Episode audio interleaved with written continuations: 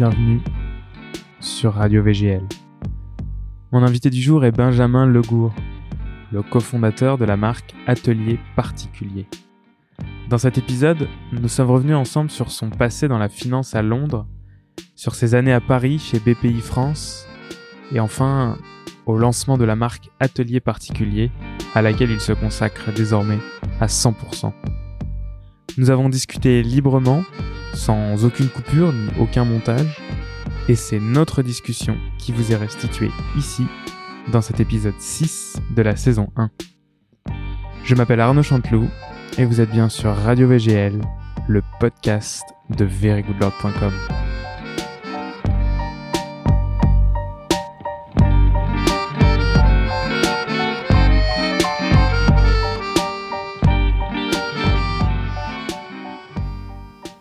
Salut Benjamin. Salut. Bienvenue. Merci beaucoup. Au micro de recevoir. Ouais, je t'en prie, avec grand plaisir. Euh, donc je te disais bienvenue au micro de Radio VGL. Tu es euh, Benjamin Legour Mhm. et tu es le cofondateur, je dis bien cofondateur, de Atelier Particulier.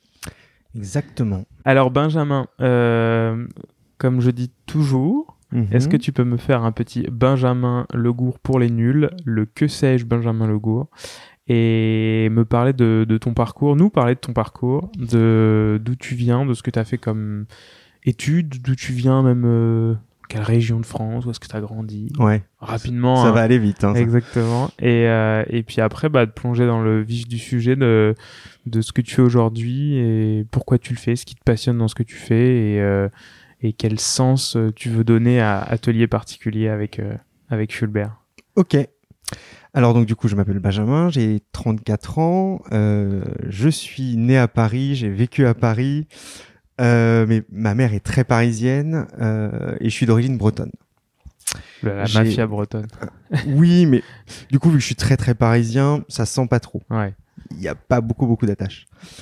J'ai trois sœurs et euh, j'ai fait l'EM Lyon après avoir fait euh, mon lycée, ma prépa euh, à Paris. Et du coup, j'ai rencontré Fulbert en prépa. On avait, enfin, une de mes meilleures potes de prépa, pardon, une de mes meilleures potes de prépa était la sœur de d'un des meilleurs potes de Fulbert. Du coup, on s'est rencontrés comme ça, sachant que il était dans la classe en dessous de la mienne, vu que j'ai cubé ma prépa euh, Hmm. pour avoir le M. D'accord. Voilà. Donc ça veut voilà. dire que t'as as fait trois, trois années. J'ai fait trois années. La troisième étant la meilleure. bon, tant mieux. Euh, ouais, les, Mais bah, en la- termes de, de résultats ou en termes de plaisir ou... en termes de plaisir du Ah. boulot, t'es beaucoup beaucoup plus à l'aise Mm. euh, parce que t'as déjà tout vu. Donc c'est une sorte de révision avec des réflexes que t'as déjà acquis. Euh, et, euh, ouais, t'es très très très très à l'aise euh, en troisième année, euh, ce que je n'étais vraiment pas en deuxième année, et encore pire en première. T'étais pas prêt, quoi. J'étais, ouais, c'est une sorte de manque de maturité. Ouais. Ou de, tu, tu- pourtant euh, le lycée c'était déjà très dur. Euh, parce que bon, j'ai fait Louis Grand, donc euh, du coup il t'habitue à la prépa avant même que la prépa commence. D'accord. Et euh, du coup tu crois être prêt, t'arrives en première année et là tu te prends une gifle. Ouais. Euh, voilà. Et donc du coup on s'est rencontré avec Fulbert à ce moment-là. Et toi, t'avais quoi comme. Qu'est-ce que tu voulais faire à ce moment-là? Ta prépa, tu voulais rentrer à l'EM Lyon pour faire quoi plus tard? Euh, alors je voulais pas quitter Paris, donc du coup je voulais entrer à HEC, pas pour HEC mais pour ne pas quitter Paris. D'accord. HEC, le SCP, les SEC. Euh, et qu'est-ce que je voulais faire à ce moment-là? Je Enfin, voulais. T'aurais quitté Paris parce que tu, tu serais allé à Je serais allé à Lyon-Joseph. Jouy. Mais tu peux rentrer facilement le week-end. Ouais, ça, j'avoue. Euh, qu'est-ce que je, je voulais faire trader. D'accord. Euh, je, je sais pas pourquoi j'avais ça en tête. J'étais très intéressé par la bourse. Euh, vers peut-être 14-15 ans, j'ai commencé à gérer les quelques sous que mon père avait en bourse. Euh, je lisais Investir Magazine, enfin tu vois, des trucs comme ça. Et dans ta famille, on était, euh, on était dans la finance on était Du dans- tout. Mon père, euh, mon père était tourneur-fraiseur de formation. Ok. Euh, il avait fait ça à l'orphelinat. Et ma mère est femme de ménage. D'accord. Et donc mon père, bah, mon père a une vie pas dégueu euh, parce qu'il était assez âgé. Il est décédé euh, il y a pas très longtemps. Euh, il était de 1929. D'accord. Donc du coup, il nous a eu très très tard avec ma petite sœur. J'ai perdu le fil. Et oui, donc il a il a vécu sa carrière professionnelle euh, à un moment où tu pouvais faire euh, même sans grandes études à peu près tout ce que tu avais envie de faire. Mhm. Et lui, euh, il a eu des enfants avec une avec sa première femme. Après, il a pas mal euh, voyagé. euh, il a fait la guerre d'Indochine, euh, Ah ouais. etc. Euh, et il a été euh, tourneur-fraiseur commercial chez Siemens, je crois, des trucs comme ça. Et euh, je, je- enfin, j'ai été assez marqué par un des trucs. euh, Enfin, c'était quelqu'un qui avait une personnalité assez forte et vu qu'il a principalement bossé pendant les Trente Glorieuses, euh, quand un job lui plaisait pas ou que son patron l'emmerdait, il se tirait et puis euh, et puis il allait voir ailleurs et c'était assez facile de trouver un boulot à ce moment-là. Ouais. Euh, donc voilà, j'ai été euh, pas mal élevé par mon papa parce que il était euh, il a été à la retraite assez vite quand j'étais petit. Mhm. Donc du coup, je suis allé à la maternelle très tard, juste histoire d'y aller avant le CP. Donc peut-être les six derniers mois, tu sais, de la Mhm. dernière année. Et voilà, et pendant que ma mère bossait, elle bosse toujours d'ailleurs. D'accord. Parce qu'ils avaient un écart d'âge super important. Euh, ce qui Et était donc, très moderne à l'époque. Ouais, bah oui. oui. Mais donc, euh, il n'y avait pas de. Pas du tout de de relation avec la finance ou avec. Ah euh, non, et, et, et d'ailleurs, enfin moi quand j'étais petit, je voulais être vétérinaire. Euh, et puis euh, et ça m'a poursuivi très très très très très très longtemps. hein. Je suis végétarien depuis que j'ai 6 ans euh, parce qu'il fallait pas tuer les animaux. Ah ouais. Euh, t'es précurseur. Ah ouais, là je crois sans prosélytisme, mais euh, ouais ouais, je suis très précurseur dans euh, dans ce truc qui est devenu un peu euh, à la mode, on va dire. Non non, enfin quand j'ai dit à mon père je souhaite faire une école de commerce, il m'a regardé du genre mais tu tu te perds là, tu te perds. Euh, Il aurait voulu. il aurait euh, préféré que je sois vétérinaire. Ouais, Enfin, et puis je pense qu'il avait été nourri par cette idée que je répétais à envie. Euh, et, Et quand donc- je lui ai dit je veux faire une école de commerce, euh, il s'est un peu euh, décomposé. euh, il m'appelait le capitaliste euh, sur la fin. Donc, bon après, je suis entré dans une filiale de la Caisse des dépôts, donc il s'est un peu calmé. Mais euh, Et donc là, tu te, tu te, donc voilà, tu, tu veux devenir trader. Tu rentres à l'EM, ouais. ok, ça se passe bien. Oui, oui, le M, c'est, enfin, tu vois, la prépa, enfin, bon, je pense que tu le sais, hein, euh, la prépa c'est super dur et en école de commerce, tu décompresses. Ouais. Euh, tant que tu bosses euh, trois jours avant les partiels, euh, normalement ça le fait. Et du coup, oui, je veux être trader. Je fais un premier stage à Madrid à la réception d'un Novotel. Euh, et là, j'ai surkiffé. C'était la première fois que je partais. euh, J'étais Mhm. en stress avant de partir. Enfin, c'était horrible. Euh, Mais pas, ça n'a pas de rapport avec trader, quoi. mais pas du tout. Bah, en fait, c'est le premier stage. Tu- À l'EM, c'est particulier. Tu pars six mois. Enfin, je pense que c'est toujours le cas. Tu pars six mois euh, au bout de ta première année d'école. Ouais. Donc, t'as eu que des cours super génériques. Euh, t'as pas une formation très poussée. Donc, soit, soit t'as un piston et tu vas effectivement faire trader parce que papa est déjà à la Sogé ou je ne sais où. Soit tu trouves un truc où tu mets un peu les mains dans le cambouis, euh, tu fais vendeur, etc., etc. D'accord. Et euh, du coup, je me retrouve moi à Madrid, euh, un peu par hasard, sans parler espagnol. J'étais très mauvais en espagnol à l'oral, c'était c'était une horreur. Euh, et donc, je me retrouve à la réception de l'hôtel et je surkiffe le truc. Être au contact des gens, Mhm. euh, puis les, enfin les Espagnols, euh, ils, c'est- des, ils adoraient avoir le petit français dans l'équipe. Enfin, c'était assez drôle. Et donc du coup, pas du tout trader. Je rentre, je refais six mois à l'EM et puis je me dis bon bah tu vas rechercher un stage. Tu peux à peu près construire ton parcours comme tu veux. Tu peux rester un an, tu peux rester six mois, etc. Et là, euh, je, je commence à postuler. euh, J'ai quelques entretiens pour euh, enfin, pour du trading à la défense, etc. Et je fais oh là là, ça a pas l'air très fun. Euh, ça a l'air assez répétitif. Et en plus, moi, vu que j'avais cubé, j'avais déjà des potes qui avaient un an, un, un an d'avance sur moi Mhm. avec qui je parlais, et, dont une pote qui, qui, qui avait bossé chez Merrill à Londres. Et euh, quand elle me racontait son truc, ça m'excitait pas du tout. Euh, et puis là, je vois une annonce. euh, je voulais être vraiment dans le monde en finance, mais en fait, l'aspect de le, le, le problème du trading pour moi, c'est que c'est très décorrélé de la réalité de la vie. Tu vois pas les boîtes, euh, t'es sur t'es sur l'ordi. Enfin, c'est euh, c'est vraiment très déconnecté de toute réalité. Enfin, c'est comme ça que je le ressens en tout cas. Ouais, bah ouais, enfin, tu peux, tu peux être trader, tu peux euh, acheter et vendre des, des tonnes, des centaines de tonnes d'acier par an, ou même des millions de tonnes, Ouais. sans jamais avoir touché un bout d'acier, Exactement. ni Et- même la moindre barre d'acier. Exactement. Et tout se passe dans des entrepôts, euh, euh, enfin fictifs même, euh, Ouais. théoriques. Quoi. Donc en fait, tu, y a, y a, tu parles d'un, d'un, d'un Ouais, tu vends, t'achètes un truc que tu, tu sais même pas comment c'est fabriqué. C'est des tu sais- chiffres, tu connais pas les gens qui le font. Exactement.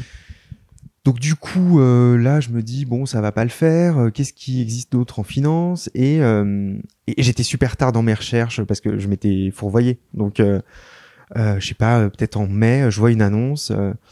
Cherche quelqu'un pour faire de l'analyse sur des boîtes, aller voir les boîtes, etc. Enfin, je sais plus comment elle était rédigée, mais c'était une annonce de stagiaire en private equity dans une filiale de la Caisse des dépôts. Ok. Euh, donc peut-être le private equity en deux mots, c'est euh, le capital investissement en français, et c'est le fait d'investir dans des entreprises qui ne sont pas cotées. Et donc du coup, ça a l'avantage pour moi, et puis pour l'avoir vécu, euh, euh, je peux en témoigner, ça a l'avantage que tu es beaucoup plus en prise avec le réel. Mm. Quand tu investis, tu, tu, tu ne passes pas ton temps sur Excel ou à lire des papiers ou à faire du juridique, tu le mets en regard de euh, j'ai vu la boîte, je connais le patron, je suis allé parler aux gens qui y bossent. Euh, euh, Ouais, tu, te, tu mets vraiment. tu, tu regardes ce qui se passe. quoi. Exactement. Tu, sans, mettre- sans faire le boulot à la place des gens, ouais. tu as l'opportunité de voir ce qu'ils font. Ouais. Et donc, du coup, ça, ça, ça donne une connotation beaucoup plus, euh, beaucoup plus réelle, beaucoup plus en prise avec euh, ce qui existe, de l'investissement que tu fais, qui Hmm. n'est que la finalité de tout ce que tu as vu et de ce que tu as compris. Ok. Euh, et en plus, la Caisse des dépôts euh, étant une entité, euh, euh, on va dire, publique, euh, tu as tout un aspect intérêt général, le, le, le, le, fait que il n'y a pas que le financier qui compte, tu as un ensemble de d'éléments euh, de soutien à l'emploi, de soutien à la compétitivité, etc., Ouais. euh, qui donnent à ta mission une connotation beaucoup plus euh, euh, enfin D'intérêt général. ouais ouais vraiment d'intérêt général enfin et c'est et c'est et, c'est vraiment quelque chose que tu ressens quand tu bosses c'est un critère que, que, tu prends en compte au même titre que la, la performance financière etc. Donc là, en fait, toi, tu, euh, tu rentres. euh, tu, tu sors de, ta, de ton école de commerce. Ouais. Euh, T'as quel âge à peu près? Euh, bah écoute, c'était en. J'ai fait mon stage en 2007, je suis sorti en 2009, donc j'avais euh, 20. euh, pardon. 25, pardon. Ouais. Et ensuite, donc, tu Du rentres coup- tout de suite à la caisse de dépôt et consignation Bah en fait, donc du coup, je fais un stage en 2007-2008. Après, avec Fulbert, on part six mois à Londres. euh, Ah, ok, vous, vous étiez faire déjà. euh, des stages. Lui, il a fait le SC Reims quand moi j'étais à l'EM, et on adorait Londres. Ok. Et vous étiez déjà potes Ouais, puisqu'on était potes en prépa. Ok, ouais. Non, mais Euh, vous êtes resté. euh, Ouais, on était super en compte. Enfin, on se voyait tout le temps, etc. Ouais. etc. Enfin, j'allais à Reims, il venait à Lyon. euh, on faisait pas mal de trucs ensemble. Euh, et Londres, c'est une ville euh, qui m'a toujours attiré. Et lui, il, a, il, enfin, il, il adore aussi, peut-être pas exactement pour les mêmes raisons, mais.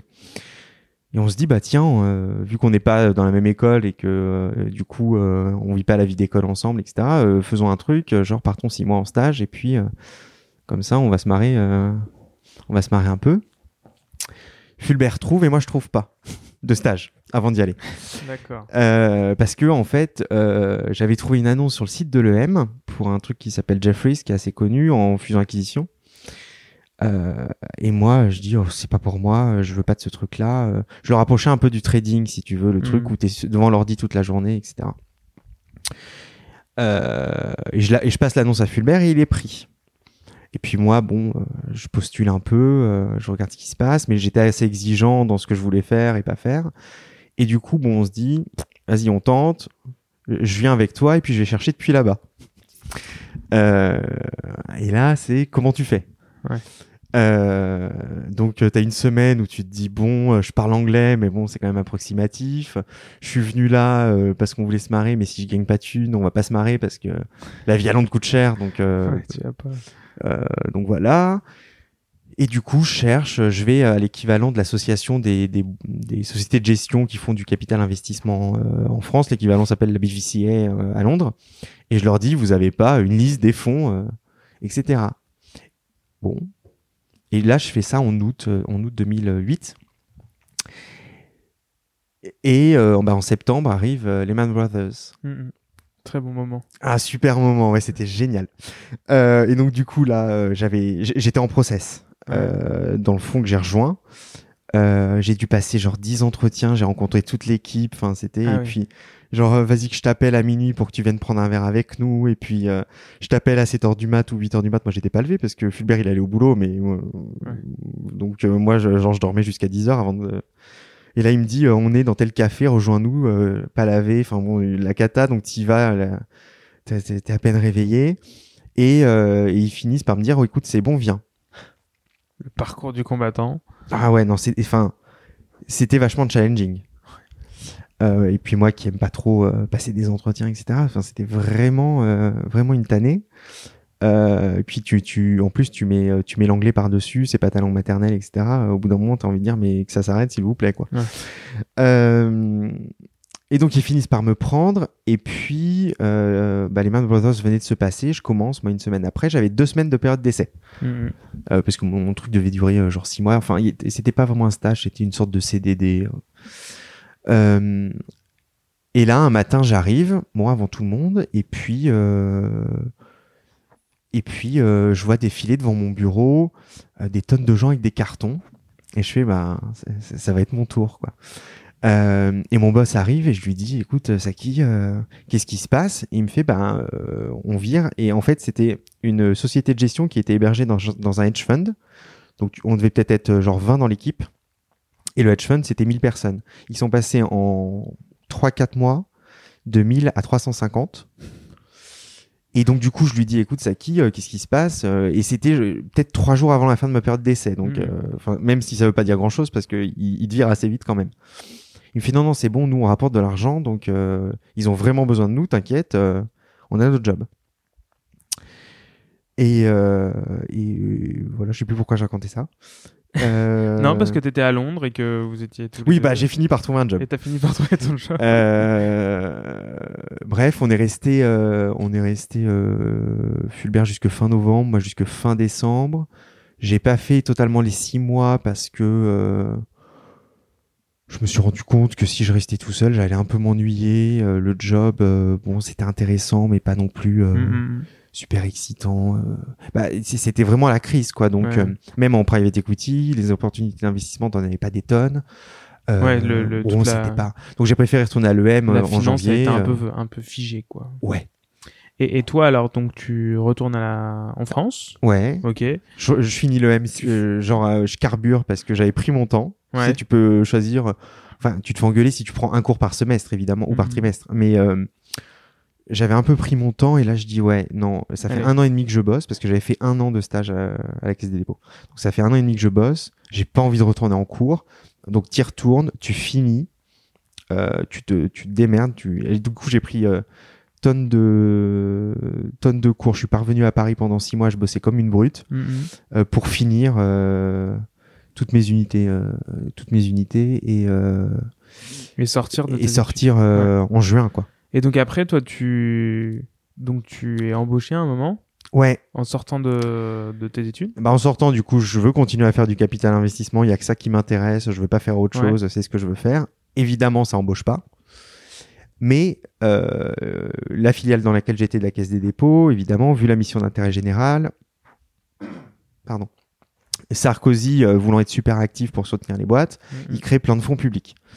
Donc, euh, ils, ils- ouvrent les vannes à, à ce niveau-là, et là, ils créent un fonds pour des situations d'entreprise, pour, pour soutenir les entreprises en situation un tout petit peu compliquée, sans être euh, euh, au bord de la faillite non plus, mais euh, qui ont besoin d'un soutien particulier à un moment qui est difficile pour toutes les boîtes, notamment en termes de trésor.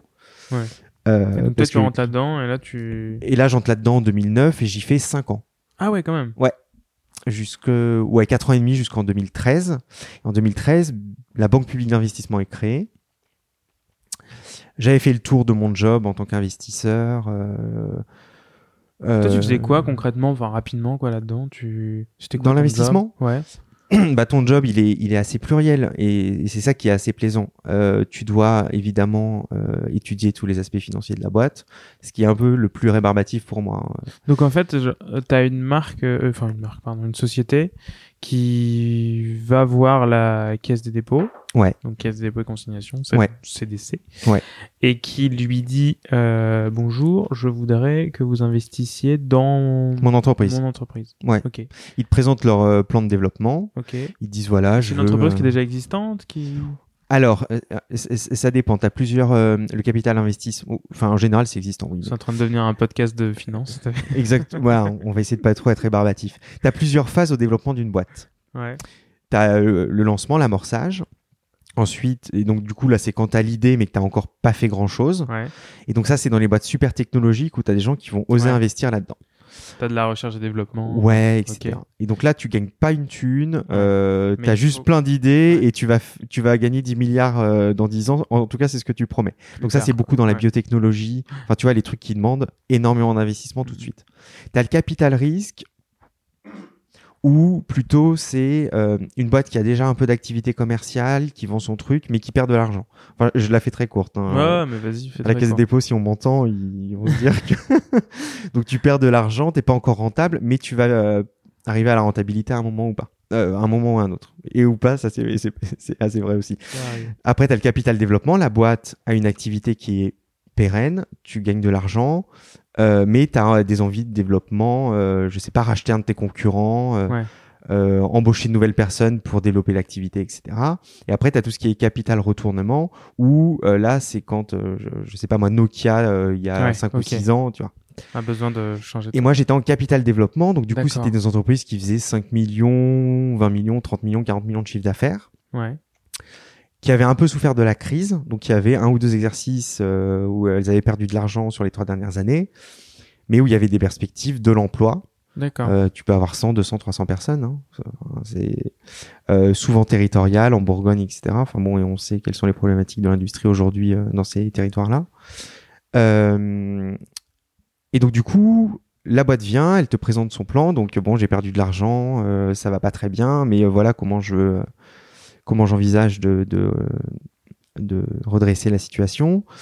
Euh, ils te ils te présentent tout, hein, leurs produits. euh, donc du coup, tu vas voir les usines s'il y a des usines, a pas Ah, t'y vas, toi. Ouais. Ah ouais ouais. Ah, c'est génial ça. Bah, écoute, moi, à la fin, quand je finissais, vu que j'avais 15 boîtes en portefeuille, je passais deux ou trois jours en province euh, D'accord. euh, par semaine. Génial.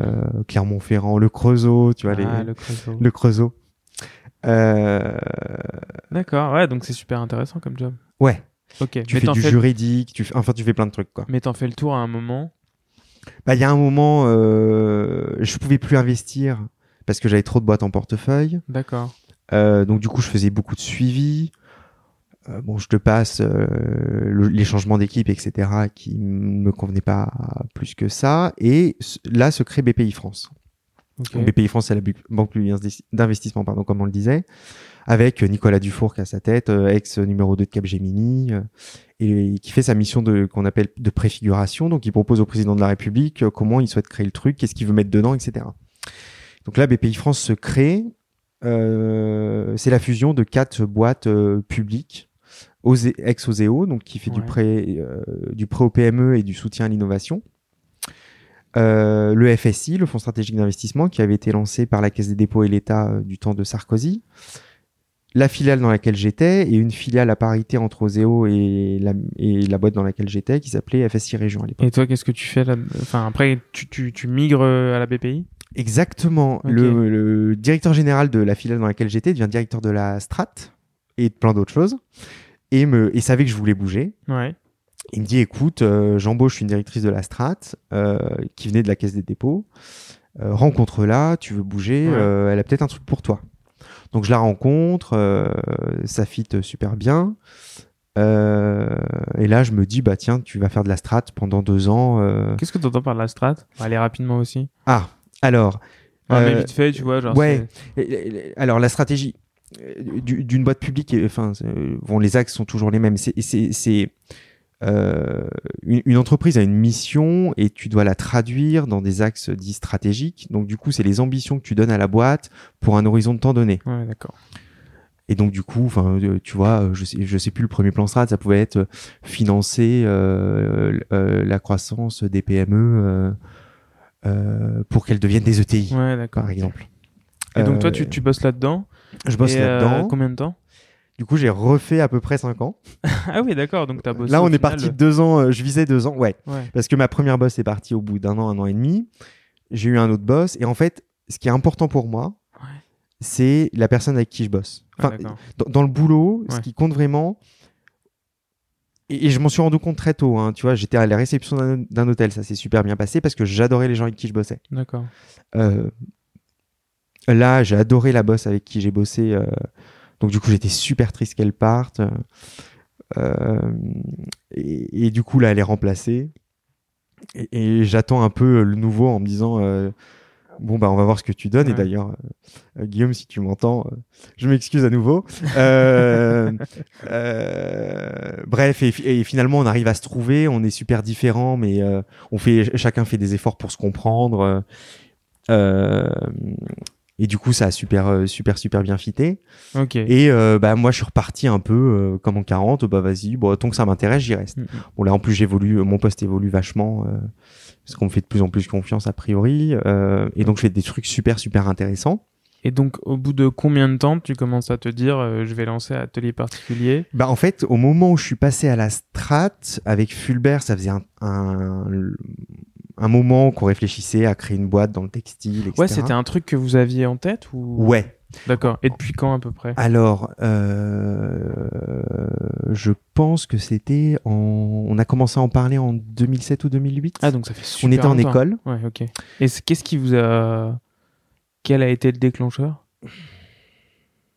Il il y en a plusieurs. Euh, bah, le premier, c'est qu'on adore, on adore la fringue. Pas nécessairement la mode, mais on aime Ouais. bien s'habiller, on aime bien. euh, et et c'est un, des- un points où on s'est vachement trouvé, c'est-à-dire que euh, limite on allait faire nos courses ensemble. euh, Vas-y, qu'est-ce que tu penses de ça, etc., etc. Enfin, comme Et des nanas, quoi. T'aimes bien le produit, quoi. Pardon. Non, aujourd'hui, c'est vrai que. Ouais, on, on, on a, enfin, et puis alors, on n'a pas du tout le même style. Fulbert, il est beaucoup plus, comment on va dire, euh, il a un style beaucoup plus cohérent. Moi, je peux partir dans tous les sens. Définis-moi Fulbert. Euh, bah, ça va lui faire plaisir. ouais, bah, je vais essayer de pas trop être méchant.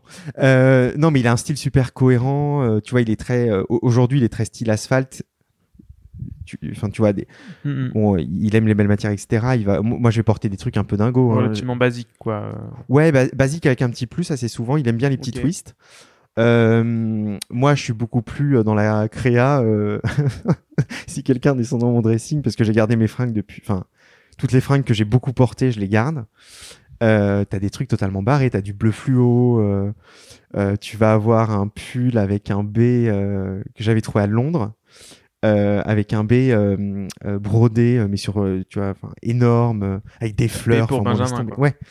Euh, Ok, donc là, vous vous retrouvez euh, tous les deux. Enfin, vous vous retrouvez, vous êtes potes, quoi. donc, Ouais, euh, et donc du coup on parle beaucoup de fringues, on fait de la- et, et- et en face de l'EM, t'as un truc qui s'appelle, je, je crois que c'est IFHT pour Institut français de l'habillement et du textile. mm, mm. Et je pense qu'au téléphone, une fois, je lui dis bah tiens, t'as ce truc là, je vais aller les voir et voir ce qu'ils font.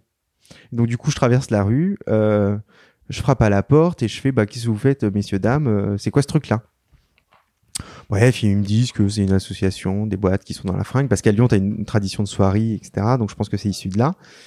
Et euh, bah, on fait aussi du conseil pour euh, les créateurs de boîtes. On bosse pas mal avec des gens de l'EM parce qu'on avait des projets de création d'entreprise, tu sais, un peu bidon, euh, les trucs que tu fais pour les cours. Mais tu des gens qui créent des boîtes euh, partant de là. Et du coup, Fulbert, une fois, vient me voir à Lyon et je suis bah tiens, on va prendre rendez-vous avec eux, on va aller leur parler. Et on avait dessiné, dessiné des, des sortes de polos et t-shirts euh, euh, bicolores, enfin, tu sais, un peu comme Vicomte Arthur. Euh, et on se disait, bon, bah, on va aller les voir, on va leur présenter le truc et puis euh, on va voir. euh, on va leur demander conseil de comment on fait pour produire, etc. etc. Enfin, on n'y connaissait rien, donc vas-y, on va leur présenter le truc, on va nous dire que, comment vous feriez vous. Et ça s'appelait comment? Bah, ça avait pas de nom. De... Ça avait pas de nom, je crois pas. Euh, et en fait, on a abandonné de facto, sans se dire on abandonne, parce que entre les stages à l'étranger, euh, t'es jamais au même endroit, etc. On n'avait pas trop trop le temps de se Ouais, pencher dessus. C'était morné, quoi, un peu. Ouais, ouais. Et du coup, après, t'es pris dans, euh, genre, tu commences à bosser, etc. À l'inverse, Fulbert faisait aussi de l'investissement. Et on voyait pas mal de, de projets passer, hein, et beaucoup plus de projets qu'on ne finançait pas que ceux qu'on finançait, mais on a tous les deux investi dans, dans, dans le textile ou dans la mode. euh, lui chez Cortet, entre autres. euh, moi, Quand tu dis vous avez investi, c'est-à-dire que dans le cadre de vos fonctions dans des boîtes, Ouais, vous étiez, vous aviez un peu, un peu de, de- vous aviez des sous en gros, euh, vous avez des, des fonds à disposition que exactement. vous deviez investir dans des sociétés et donc vous les investissez dans ces dans ces sociétés. Bah, notamment, on investit dans quelques boîtes euh, Ouais. euh, de ce secteur-là. Moi, dans des fringues pour de euh, ski, juste pour être euh, bien clair que Ouais. c'est euh, c'est pas toi en personnel. Bah non, euh, et, et d'ailleurs, t'as pas le droit Malheureusement, d'investir dans la boîte. Ouais, Bah, en plus. euh, dans, dans le cas de mes boîtes, vu que c'était un peu du soutien euh, public, euh, je, je suis pas sûr que je serais devenu riche, Ouais. mais euh, enfin, il y en a qui ont très bien performé quand même. Hein. Mais au global, bon, c'était c'était euh, c'était un peu difficile. D'accord, donc tu commences à tout, t'as vu- enfin, au fur et à mesure de tes missions, tu commences à toucher un peu à tout ce qui est. euh, Ouais. Et on en parle beaucoup. Quoi. Ah, vous en parlez tous les deux. Ouais. Parce que euh, parce qu'il y a toujours cette petite idée qui nous titille. Et euh, Ah, ça a été en fil conducteur depuis le début, euh, Ouais. depuis 2007, quoi. Ouais. Ça revenait de temps Ça en temps. revenait une fois de temps en temps, tu vois, t'en parles, tu vas prendre un verre, bah tiens, j'ai vu ça, qu'est-ce que t'en Ah, penses, etc. Et au fur et à mesure, on se dit, bon, dans le textile, euh, il y a pas mal de problèmes. Il y a des gens qui savent bien faire les trucs, mais Mhm. c'est une activité dans laquelle tous les six mois, tu remets ta vie en jeu. Parce que tu sors une collection euh, que tu as préparée depuis au moins un an, un an et demi. Quand tu fais du, multimarque, euh, euh, tu as besoin d'aller chez les détaillants. Le multimarque en France, depuis 10-15 ans, c'est un peu compliqué. Tu as 5-10% des boîtes qui font faillite, du coup, qui te payent pas, etc. Ça met à mal ton business. Et en fait, tu as un cycle qui te demande beaucoup de trésorerie en amont.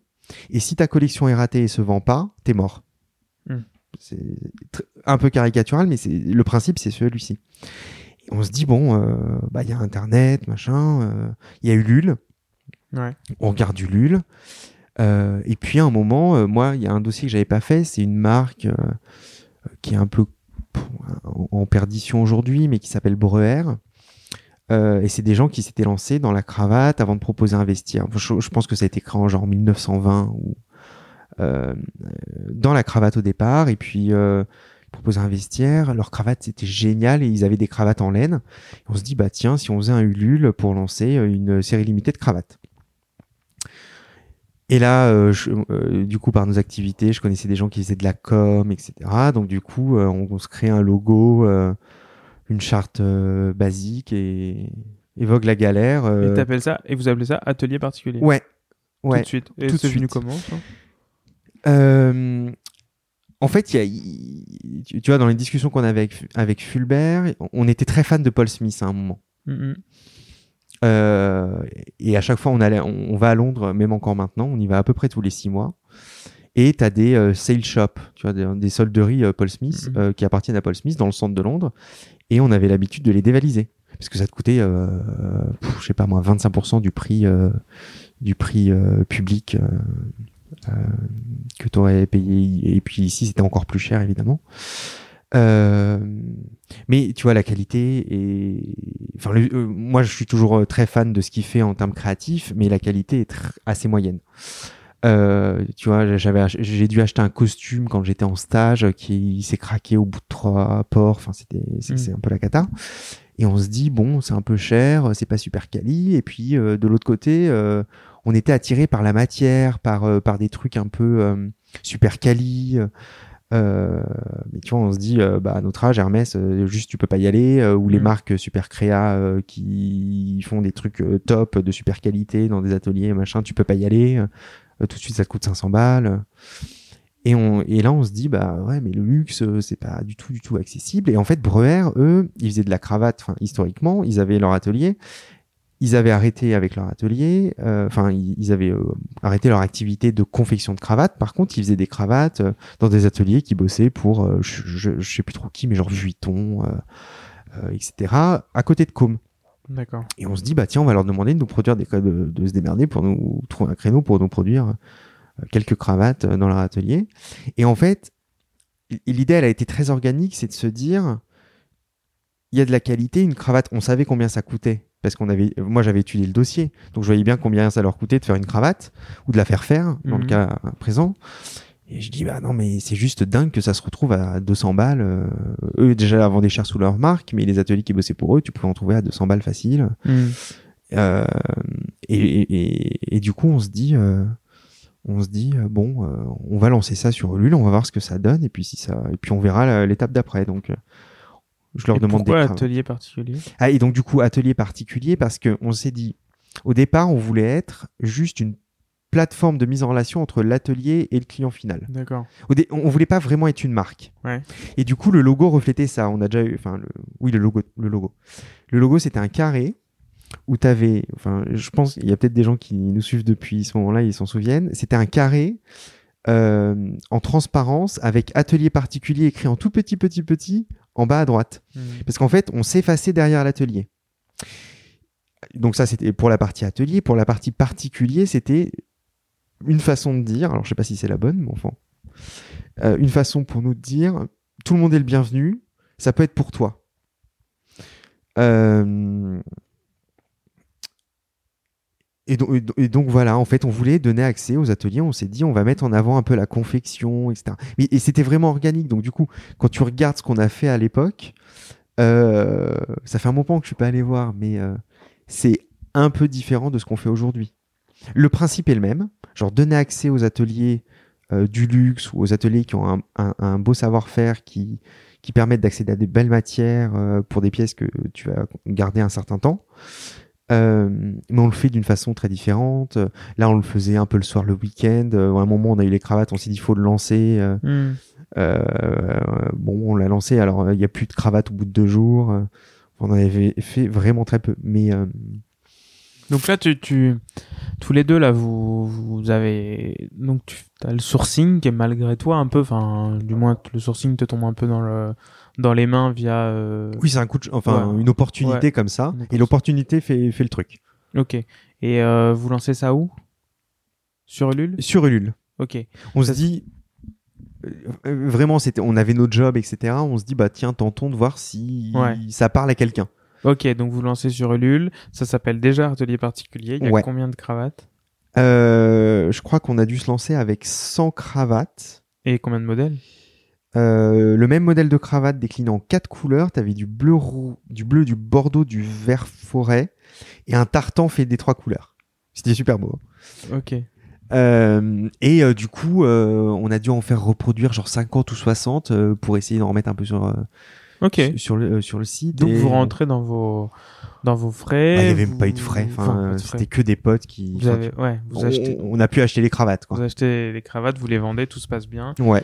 Euh, vous, et vous, à ce moment-là, vous commencez à sentir un- une sorte d'engouement où c'était plutôt friends and family et et Ah ben euh, non, t'as- eu, je sais pas moi, sur les 150, 160 cravates qu'on a vendues, je sais plus combien on en a vendu exactement, mais euh, ou peut-être 200. Euh, t'as peut-être eu 50 Friends and Family et puis euh, vu qu'on avait fait un peu de buzz avant, on avait lancé la page Facebook deux mois avant, euh, on avait fait partager à nos potes, etc. En fait, il y a plein de gens qu'on connaissait pas d'accord. et on s'est dit mais et après Ulule nous a poussé aussi un petit peu Ah ok. euh, parce qu'il n'y avait pas eu trop trop de projets de ce type-là, alors que aujourd'hui, bon, euh, des projets de mode, etc., qui se lancent, euh, t'en as, t'en as quand même beaucoup. C'est un peu le premier projet, à mon, à mon avis, qui voyait euh, de ce type-là. Ils se sont dit, on va les mettre en avant euh, sur la welcome page. euh, Et c'était en quelle année? C'était en 2013, en octobre, je pense. Ouais, ok. Euh, Ok. Et donc euh, donc là ça ça commence à bien. Bon, non, ça on peut pas dire que ça commence à bien prendre, mais en tout cas vous avez. une bah, le, première- le truc. première réussite, ouais, c'est ça. Ouais, c'est cool. Euh, c'est le truc où bon, ça te rendra pas riche, mais de toute façon, c'est pas trop l'objectif, même encore aujourd'hui. Euh, ça te rendra pas riche, mais euh, bon, c'est assez marrant de se dire, bah tiens, j'ai réussi à pousser un truc. Et donc, tous et les des deux- gens y ont cru. Tous les deux vous bossez, donc vous faites Ouais. ça à côté de votre job. Ouais. Ok. Euh, et donc ensuite, euh, vous, Bah. vous avez ça dans les mains, ça se passe bien. Qu'est-ce qu'on fait après, quoi? Bah c'est un peu ça, parce qu'en fait, on lance la cravate. et on n'avait pas préparé le coup d'après. Ouais. Tu vois, on s'était dit, bon, quoi. vraiment, on, on tente ce truc-là, et ensuite on en discute. Ouais. C'était vraiment ça. Et là, bon, bah voilà, euh, on, on, on fait ses cravates, elles se vendent, et puis on fait les petits paquets, on avait fait des petites cartes, euh, on les envoie, et on n'a rien d'autre. Genre, euh, on on n'a rien. Et bref, je connaissais quelqu'un d'autre qui pouvait nous faire des écharpes en France. Euh, c'est un atelier qui a fermé euh, et qui était euh, un atelier qui euh, faisait euh, historiquement de la fringue pour les gamins, de, comment- comment- de la layette, euh, mais Ouais, beaucoup en laine, etc. Ils avaient des métiers. euh, C'était un truc qui avait fait 300 ou 400 personnes dans les années 60 ou 70. Euh, Ça Mhm. s'appelait Clayeux. Euh, bon, ils ont fait faillite depuis lors, hein, ça n'existe plus du tout. Euh, et bref, et je leur dis, bah, il me faut des écharpes. Moi, j'adore cette écharpe que j'ai. Vas-y, il faut qu'on essaye de, faire un peu la même, mais en la modernisant. Et, euh, et franchement, ces gens-là, ils sont adorables parce que euh, euh, on a vendu quoi entre 100 et 200 cravates. euh, on n'a pas une thune parce que euh, finalement, même si on a vendu les 100 200 cravates, il n'y a, a pas d'argent qui en est sorti. Déjà à l'époque, c'est des cravates que que vous achetez à un certain prix et que vous revendez euh, pas très cher par rapport à Ah oui, oui, oui. Ouais, oui, déjà oui. l'idée c'était On les a vendus 50 euros. Euh, bon, ouais, enfin, euh, je, je sais plus combien elles nous ont coûté, mais euh, elles étaient super chères, je crois. Enfin, si on a fait 5 ou 10 balles par cravate, c'est Ah le max. Euh, parce que t'as la commulule, etc. Bah ouais. Et euh, les 5 ou 10 balles, on les a mis dans, euh, dans euh, faire les colis, les envoyer et tout le tralala, quoi. Donc, euh, Et, bon. et vous aviez euh, créé une société ou Ah oui, on a vu les choses en grand. Tu vois, on, a- on avait rien de Ah. prévu à part la cravate, mais on avait créé la boîte. Ouais. Ah, C'est marrant ça. Ouais, ouais. Moi, on avait bu le champagne quand on avait. euh, Enfin, tu vois, même le champagne. Ça nous a coûté de l'argent cette opération, c'est pas possible. Euh, on- a signé, je me souviens, dans le dans le jardin des Tuileries un soir. Bref. Ok. Et Donc euh, vous avez créé une boîte. Ensuite vous avez acheté les cravates, vous les avez vendues, ça s'est vendu et après pas de coup d'après. bah après, pas de coup d'après. Et donc du coup, moi, je connais ces gens qui Donc euh, là pour la pour les écharpes. qui nous ouais. Et, euh, et franchement, ces gens-là, quand euh, et, et c'est le cas des, de tous les ateliers qui nous ont suivis au début, hein, Mhm. quand ils te font, on a quand même fait beaucoup, hein, on y allait, on s'est dit ouais, euh, ça va marcher, ça va marcher, vas-y, on fait 400 écharpes. Mais euh, donc du coup, on double par rapport au coup d'avant. Et euh, on fait un mélange alpaga, euh, enfin ce qu'on fait plus du tout, genre alpaga, polyamide, ou enfin un mélange avec trois matières, il y a 19% d'alpaga. Bref, ces gens-là nous avaient trouvé ça chez un de leurs fournisseurs. Ouais. On avait dit on veut un truc doux, euh, qui tienne chaud, etc. Et bref, ils, ils nous ont développé de A à Z le truc, on n'a pas payé le coût de dev. euh, Enfin, c'était vraiment, ils nous rendaient un service, quoi. Mhm. Et là, donc du coup, on lance ça, mais genre en février, je sais plus, peut-être ouais février. Euh, donc ça allait super vite en Février plus. hein. 2014. Ouais. Euh, Et comment vous arrivez à développer tous les deux le truc alors que vous êtes encore en, en poste? Bah en fait, c'est de l'accessoire. Et Ouais. l'accessoire, ça a plein d'avantages. Déjà, un, le développement globalement, c'était un coup de fil. On avait fait une réunion avec eux parce qu'ils venaient à Gare de, enfin à, Lyon- à Paris. Euh, ils étaient à Gare de Lyon, euh, dans le nouveau hôtel Gare de Lyon, pour euh, leur montrer l'écharpe et leur dire voilà, on veut ça. Donc ça, bah je sais pas, on a fait ça à 18h, on Ouais. est parti un peu tôt du bureau et voilà. C'est une histoire de taille, euh, longueur, largeur. Et Ouais, voilà. c'est ça, et puis basta. Euh, Et donc, du coup, euh, cette écharpe, c'est eux qui la développent, ils nous envoient les protos, on dit OK. Il y avait une identité de marque, il fallait créer la page Ulule et puis faire les colis. Donc, franchement, ça te prend pas énormément de temps. Et vous avez refait Ulule pour les Et on a refait Ulule pour les écharpes, parce qu'évidemment, on n'avait pas de site, toujours pas, quoi. et on a refait Ulule pour des chaussettes la fois d'après. On a fait Ah trois Ulules. Du coup, on fait un troisième Ulule genre en avril. Et là, on se dit, bon, c'est bon, on a assez testé. T'as fait un premier Ulule, ok. Ensuite, deuxième Ulule avec En les fait, genre en février avec les Et écharpes. vous vendez toutes vos écharpes Et on vend à peu près tout. Euh, Je crois qu'il m'en reste deux qu'on n'a même pas voulu vendre. Ok. Pour les Euh, garder. en pour les garder, Ah. ouais. ouais. Et euh, donc ça se passe bien. Vous continuez à être dans votre job. Vous quittez pas votre job. Toujours pas. Vous gagnez toujours pas d'argent. Ah bah Enfin, non. toujours peu. quoi. Non, non, ouais. C'est bizarre. Ouais. Mais on, on- on a continué un moment à pas gagner d'argent, à pas trop travailler la euh, marge, ouais. etc. Tu, tu vois, on- là, on était. C'est quoi là Parce qu'en en fait, moi, ce que je comprends pas, c'est que là, j'ai devant moi euh, deux mecs, enfin deux mecs qui sont dans la finance, Ouais. qui ont fait des écoles de commerce, où euh, ce qu'on t'apprend, c'est quand même plutôt gagne de l'argent et voilà, money, money, money. Ouais, Toi, tu voulais faire trader, ouais. qui est un job où en fait tu crées de l'argent, quoi. en Ouais. gros. Et, et là, tu te lances dans cette marque Ouais. et tu ne prévois pas de gagner de l'argent. Enfin, de gagner euh, suffisamment ta vie. Ouais. En, quelle était l'idée derrière ça? En fait, euh, vraiment au début, l'idée c'était de se dire est-ce qu'il y a quelque chose dans les éléments de discours et dans ce qu'on veut faire qui plaît aux gens? Il- Tu vois, il n'a pas échappé que j'ai pas fait trader parce que, comment dire, entre autres, j'ai pas la passion de l'argent. Euh, Et en fait, à ce moment-là, on se dit, alors il y a plusieurs choses. À ce moment-là, c'est vraiment, on teste l'idée. On teste le concept, on voit si ça intéresse des gens, si ce qu'on raconte c'est pas trop déconnant, s'il y a des gens qui s'y retrouvent, euh, qui se reconnaissent, qui nous écrivent, enfin j'en sais rien moi. Euh, voir si ce qu'on veut faire, euh, ça, ça a du- le potentiel d'intéresser plus que Benjamin et Fulbert. Euh, et puis après, il y a eu une deuxième étape au lancement du site où là, on a réfléchi effectivement plus au modèle économique. Et la réflexion au tout début, donc du coup, il y, a- il y a trois Ulules, donc en, à cheval en 2013-2014. Après, il se passe plus rien pendant six mois parce que on réfléchit à vraiment qu'est-ce qu'on veut faire si on lance notre site internet, etc., etc. D'accord. Et, et, euh, que- que- quelle est la proposition de valeur qu'on veut apporter aux gens euh, sur la base des éléments qu'on avait définis sur on donne accès aux ateliers, euh, à des matières qui sont pas mal, etc. Et là, on se dit, euh, en, fait, le raisonnement est globalement, on a évolué là-dessus, euh, mais le raisonnement de départ, il est de se dire, écoute, une ceinture chez Hermès, ça coûte 10-15 fois le prix de revient. Euh, je sais pas, moi, une cravate chez je sais pas qui, c'est pareil. Euh, et on se dit un peu bêtement, mais ça, c'est maintenant qu'on le voit. euh, si on propose des prix super bas, on se rattrapera sur le volume. Hmm. C'est sûr qu'on va proposer un super bon plan et tout le monde va sauter dessus. Bien sûr. Parce que les gens, ça va, ça va leur sembler évident, c'est ça Bah ouais, genre, euh, mais tu vas voir que la ceinture, elle coûte, je je sais pas, quand on s'est lancé, combien coûtait la ceinture Peut-être 45 euros, 50 euros. Mhm. Euh, et, et, et là, euh, et là, nous, on, on- on est persuadé que, en tout cas pour le début, pour se faire connaître, etc., les gens, ça va être tellement une super bonne affaire qu'ils vont se jeter dessus. Donc du coup, on lance le site en octobre-novembre 2014. Euh, Toujours dans votre job. toujours dans notre job. À quel Euh, moment Fulbert part de son job?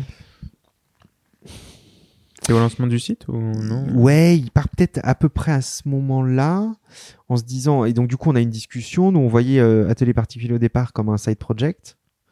Euh, et on voulait le faire super pas à pas. Enfin, Hmm. prendre notre temps, etc. Donc, lui quitte son job pour même d'autres raisons qu'Atelier Particulier. Euh, je pense qu'il avait fait le tour, etc. Et euh, du coup, il s'occupe d'AP, je m'occupe d'AP. Lui, euh, il regarde pour lancer un autre ou deux autres projets par ailleurs.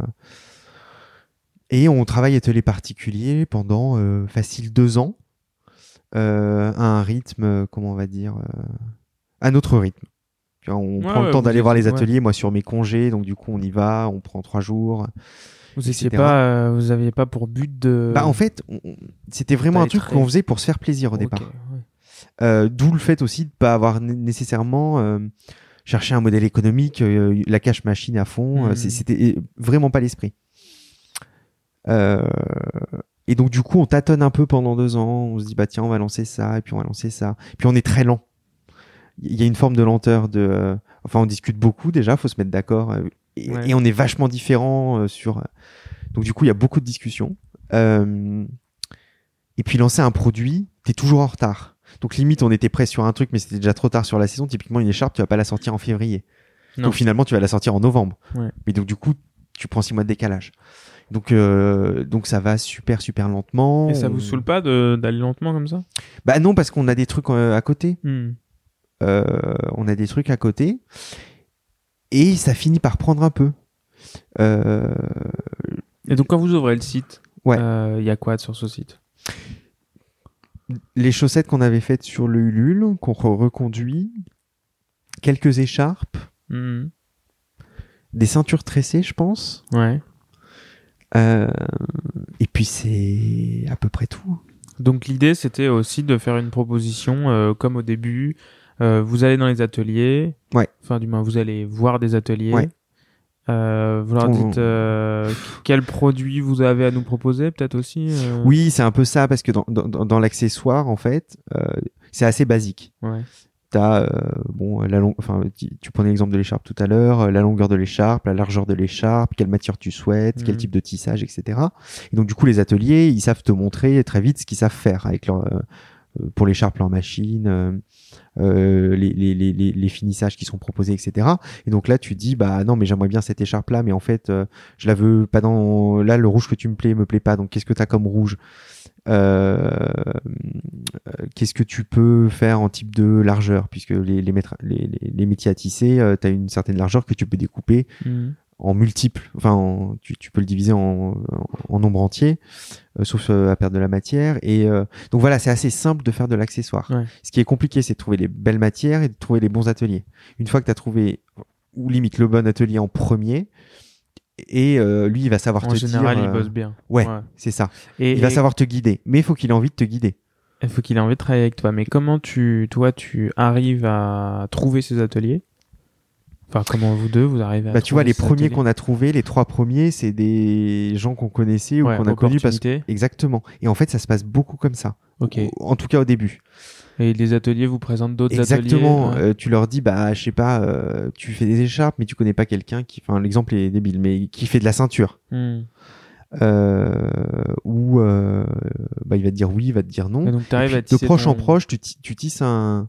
Mais vu qu'on n'avait pas de systématisation de la recherche, Ouais. c'est ça qui prenait du temps aussi. Ouais, ouais. Tu vois, euh, parce que s'il me disait, bah non, je connais pas, vu que moi, on n'était pas à temps plein, Ouais. il fallait attendre trois semaines pour que poser la question à quelqu'un d'autre, finalement. Euh, Ouais, c'était vraiment un petit pas, quoi. Ouais, c'était vraiment petit pas. On prenait notre temps. euh, Donc, le site est lancé. Le site se lance donc du coup fin 2014.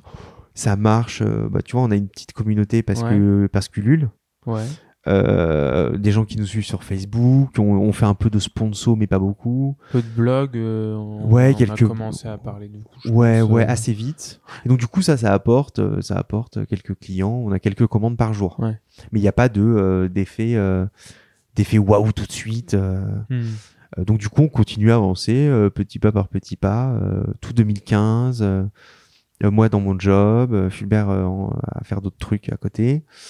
Euh, Il a voyagé. Je l'ai vu voyager aussi. ouais, ouais, bah lui, il adore voyager, il voyage beaucoup. Euh, moi, je voyage, je suis un peu, je suis beaucoup plus casanier. Ouais. Mais tu vois, je prends le temps de lire, j'adore lire, donc je prends le temps de lire. Mhm. Enfin, vraiment, on se borne pas à bosser sur atelier particulier. Ah ouais. On mène notre envie euh, de manière euh, très rigoureuse, mais en prenant le temps, euh, en bossant, euh, en bossant lentement, etc. Et donc, les étapes suivantes, alors? Après, comment ça s'est passé? Bah alors, en fait, il y a eu une sorte de déclic. Moi, je me souviens, j'étais en séminaire avec mon équipe de chez BPI France. Et, euh, et Fulbert me dit, faut qu'on change de logisticien parce que là, ça commence à être chiant de gérer euh, trois heures de colis par jour. Parce qu'on on avait des pics où on lançait, tu vois, je sais pas. Le premier pic qu'on a eu, c'est sur les écharpes en lin pour l'été. Où je lui dis, bah tiens, il y a qu'à lancer la newsletter. On va arrêter de lancer la newsletter le dimanche. Moi, je veux voir les ventes se faire. J'avais pris une journée pour qu'on bosse ensemble. Vas-y, lance la newsletter euh, maintenant. Et puis là, on voit les commandes. Enfin, rien de, je sais pas, on fait 60 commandes en trois heures. Je suis, bah tiens, c'est bizarre. Et puis, euh, me dit, ouais, moi j'en ai marre qu'on fasse les colis parce que moi je m'y collais, je venais le soir ou des trucs comme ça pour euh, pas que ce soit toujours lui qui le fasse. Euh, et il me fait, faut qu'on change de logisticien. Donc, euh, et il y va le, le, moi le jour où j'étais en séminaire. euh, je lui dis, bah je peux pas t'accompagner. Il fait, bah c'est pas grave, je déménage tout tout seul. Il loue une camionnette et puis il va en Bourgogne, euh, là où est notre logisticien encore aujourd'hui. Et il apporte les trucs. Bon, le logisticien les met, les met en stock. Et je sais plus ce qu'on lance. J'ai plus le souvenir du produit qu'on lance. Et là, peut-être des gants. C'est peut-être des gants. Genre, tu vois, t'es fin octobre, début novembre, quelque Mhm. chose comme ça, genre 2016. Et euh, là, le, le compteur qui s'affole. Euh, et là, je, je me souviens, je lui envoie un texto, je lui fais putain, heureusement, on a changé de logisticien parce que là, on se prenait trois jours de colis dans la gueule. Ouais. Euh, Parce qu'on les faisait bien, tu vois, le papier de soie, nan, nan, nan, nan, et puis on était lent. Bah, on est, on est très lent, en fait. Je crois que ça va être le mot-clé du podcast. Euh, on mettait un petit mot à la main, à la main. Donc, Ouais, tu vois, une carte Ah postale, mais euh, genre, merci beaucoup, nan, nan, nan, enfin. Euh, donc tout prenait du temps et là on s'est félicité de euh, tu vois il y a eu un, ça a décollé parce qu'on a sorti un produit un petit peu euh, pas iconique mais je sais pas que les euh, qui a pris chez les gens le discours avait infusé ce qu'on racontait avait infusé il n'y avait pas eu le produit qui déclenchait vraiment euh, euh, je sais pas moi la foule quoi Ouais. Enfin, après la foule, tout est relatif. Mais, euh, Ouais. mais Et là, on, avait passé un cap. Et là, du coup, entre octobre et décembre, euh, bah, je sais pas, les, Hmm. enfin, du coup, on, on met un peu plus d'argent euh, sur euh, les sponsors Facebook, euh, euh, même si on en met même encore maintenant pas énormément. Ouais, donc il y a, il y a une Et pro- du coup, il y a un truc qui, une envie, qui se une fait. envie d'investissement, Exactement. enfin, d'investir du moins, Ouais. dans le dans le projet. Ouais. Et là, euh, dans, dans ce dans ce séminaire, tu t'es dit euh, peut-être que euh, BPI, euh, ça c'est bientôt fini. Pour moi, enfin pour toi. Ouais, ça a été, ça a été le début où j'ai commencé à me poser des questions. Tu vois, la Fulbert, du coup, lui se ressent sur AP. Mhm. Euh, Alors, on partageait des bureaux euh, à ce moment-là avec d'autres boîtes, donc du coup, il n'était pas tout seul, mais euh, mais euh, bon, c'était une discussion qu'on avait souvent. Ça le faisait un peu chier euh, qu'on ait un projet et que moi je sois pas à temps plein, etc. Il- Enfin, il, il aurait préféré qu'on le partage ensemble Ouais. au quotidien parce que c'était euh, et donc du coup, fallait se voir le soir. On se textotait beaucoup. Enfin, c'est c'est- le, le mode de fonctionnement est pas GG. Euh, mais moi, chez BPI, bon, déjà, euh, enfin, tu vois, atelier particulier, Fulbert, il a commencé à se payer un tout petit peu il y a pas si longtemps.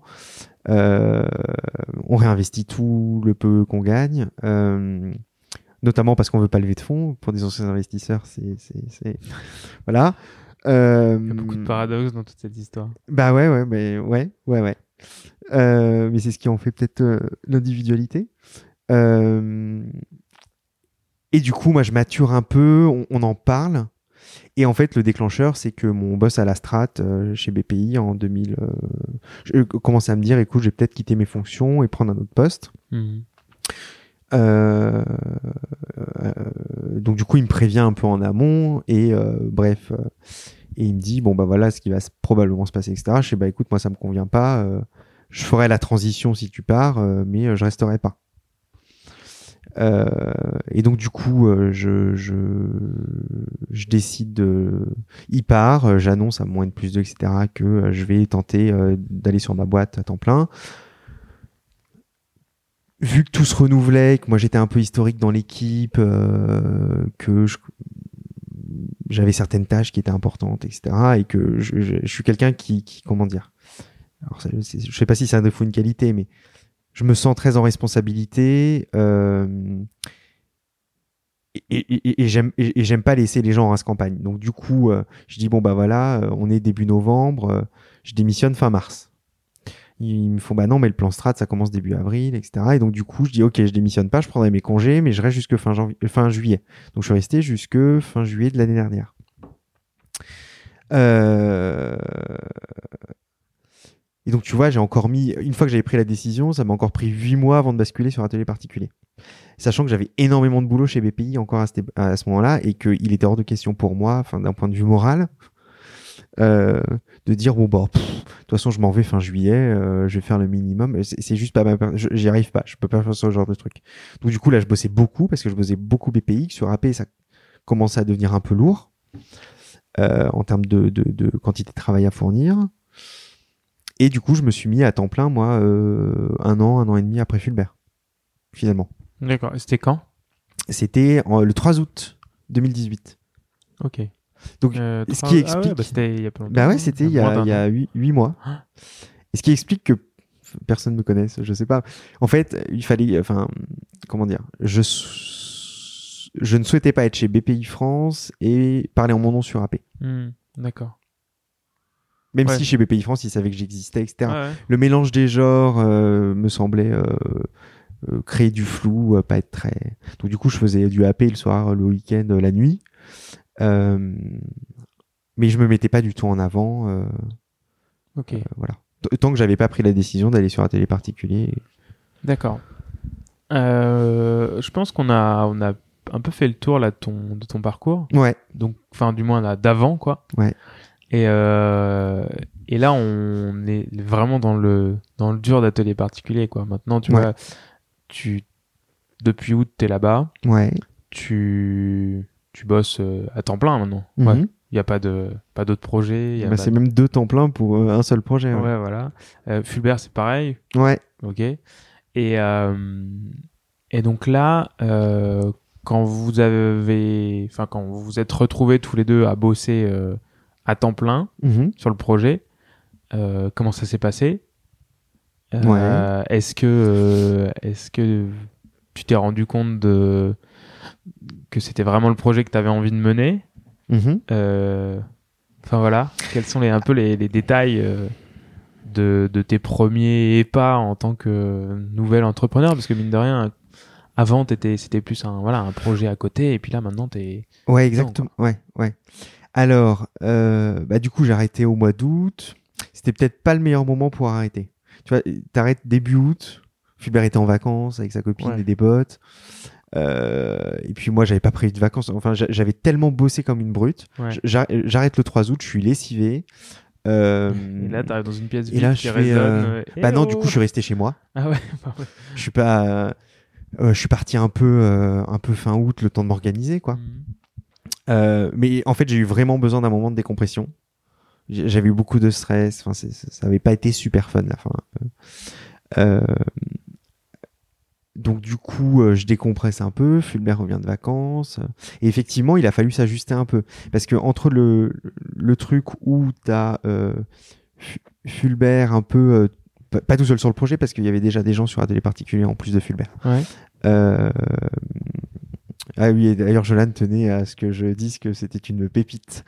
Euh, donc, euh, je crois Non, que c'est le savais moment. pas, vous êtes. Vous êtes euh, On on est plusieurs, ouais. D'accord. On est quatre. Et qui, c'est, qui sont les autres qui Alors, donc, tu as Jolan que j'ai rencontré chez BPI France parce qu'il a fait un apprentissage là-bas D'accord. et qui était un, des pépite. fans de la première heure. D'accord. Et D'ailleurs, pour l'anecdote, la première fois que j'ai rencontré Jolan, c'est parce que sa boss, qui était dans mon, comment dire, dans mon équipe, me le présente en tant que son apprenti. Elle me fait, bah, il est fan de ta marque.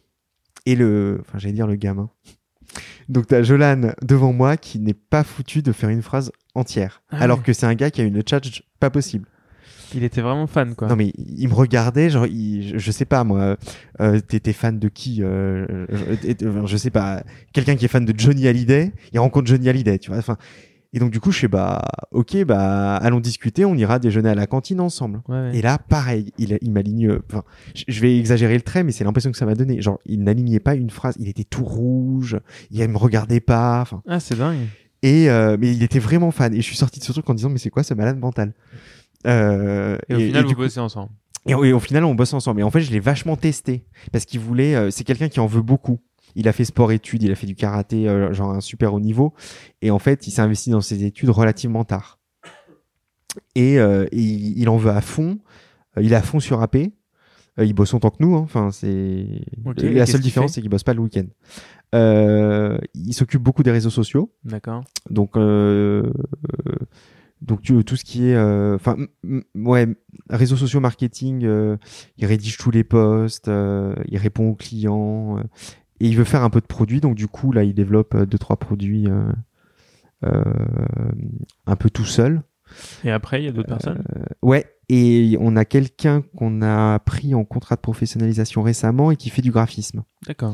Pourquoi? Parce qu'on veut, enfin, je sais pas si tu as vu, on a le compte Instagram Atelier Particulier, on a créé un deuxième compte Instagram sur le savoir-faire sans but commercial qui s'appelle Inside Atelier, et on est en train de créer un magazine qui sort dans un mois. Euh... Magazine papier Ouais, Ah ouais. ouais. Mais vendu où? Bah, pas vendu Ah, ok. euh, pour euh, la communauté. Euh, alors, euh, on est encore en train de décider comment on va le diffuser, mais a priori, on va le mettre dans les colis. Donc, les- donc les gars euh, fabriquent des produits qui vendent pas cher et, Et créer un magazine qu'ils donnent gratuitement. on, est, on est au top là, tu vois. Non, mais faut qu'on rentre de- dans le sujet parce que moi, c'est un truc. Ah, mais le magazine, ça me passionne. hein.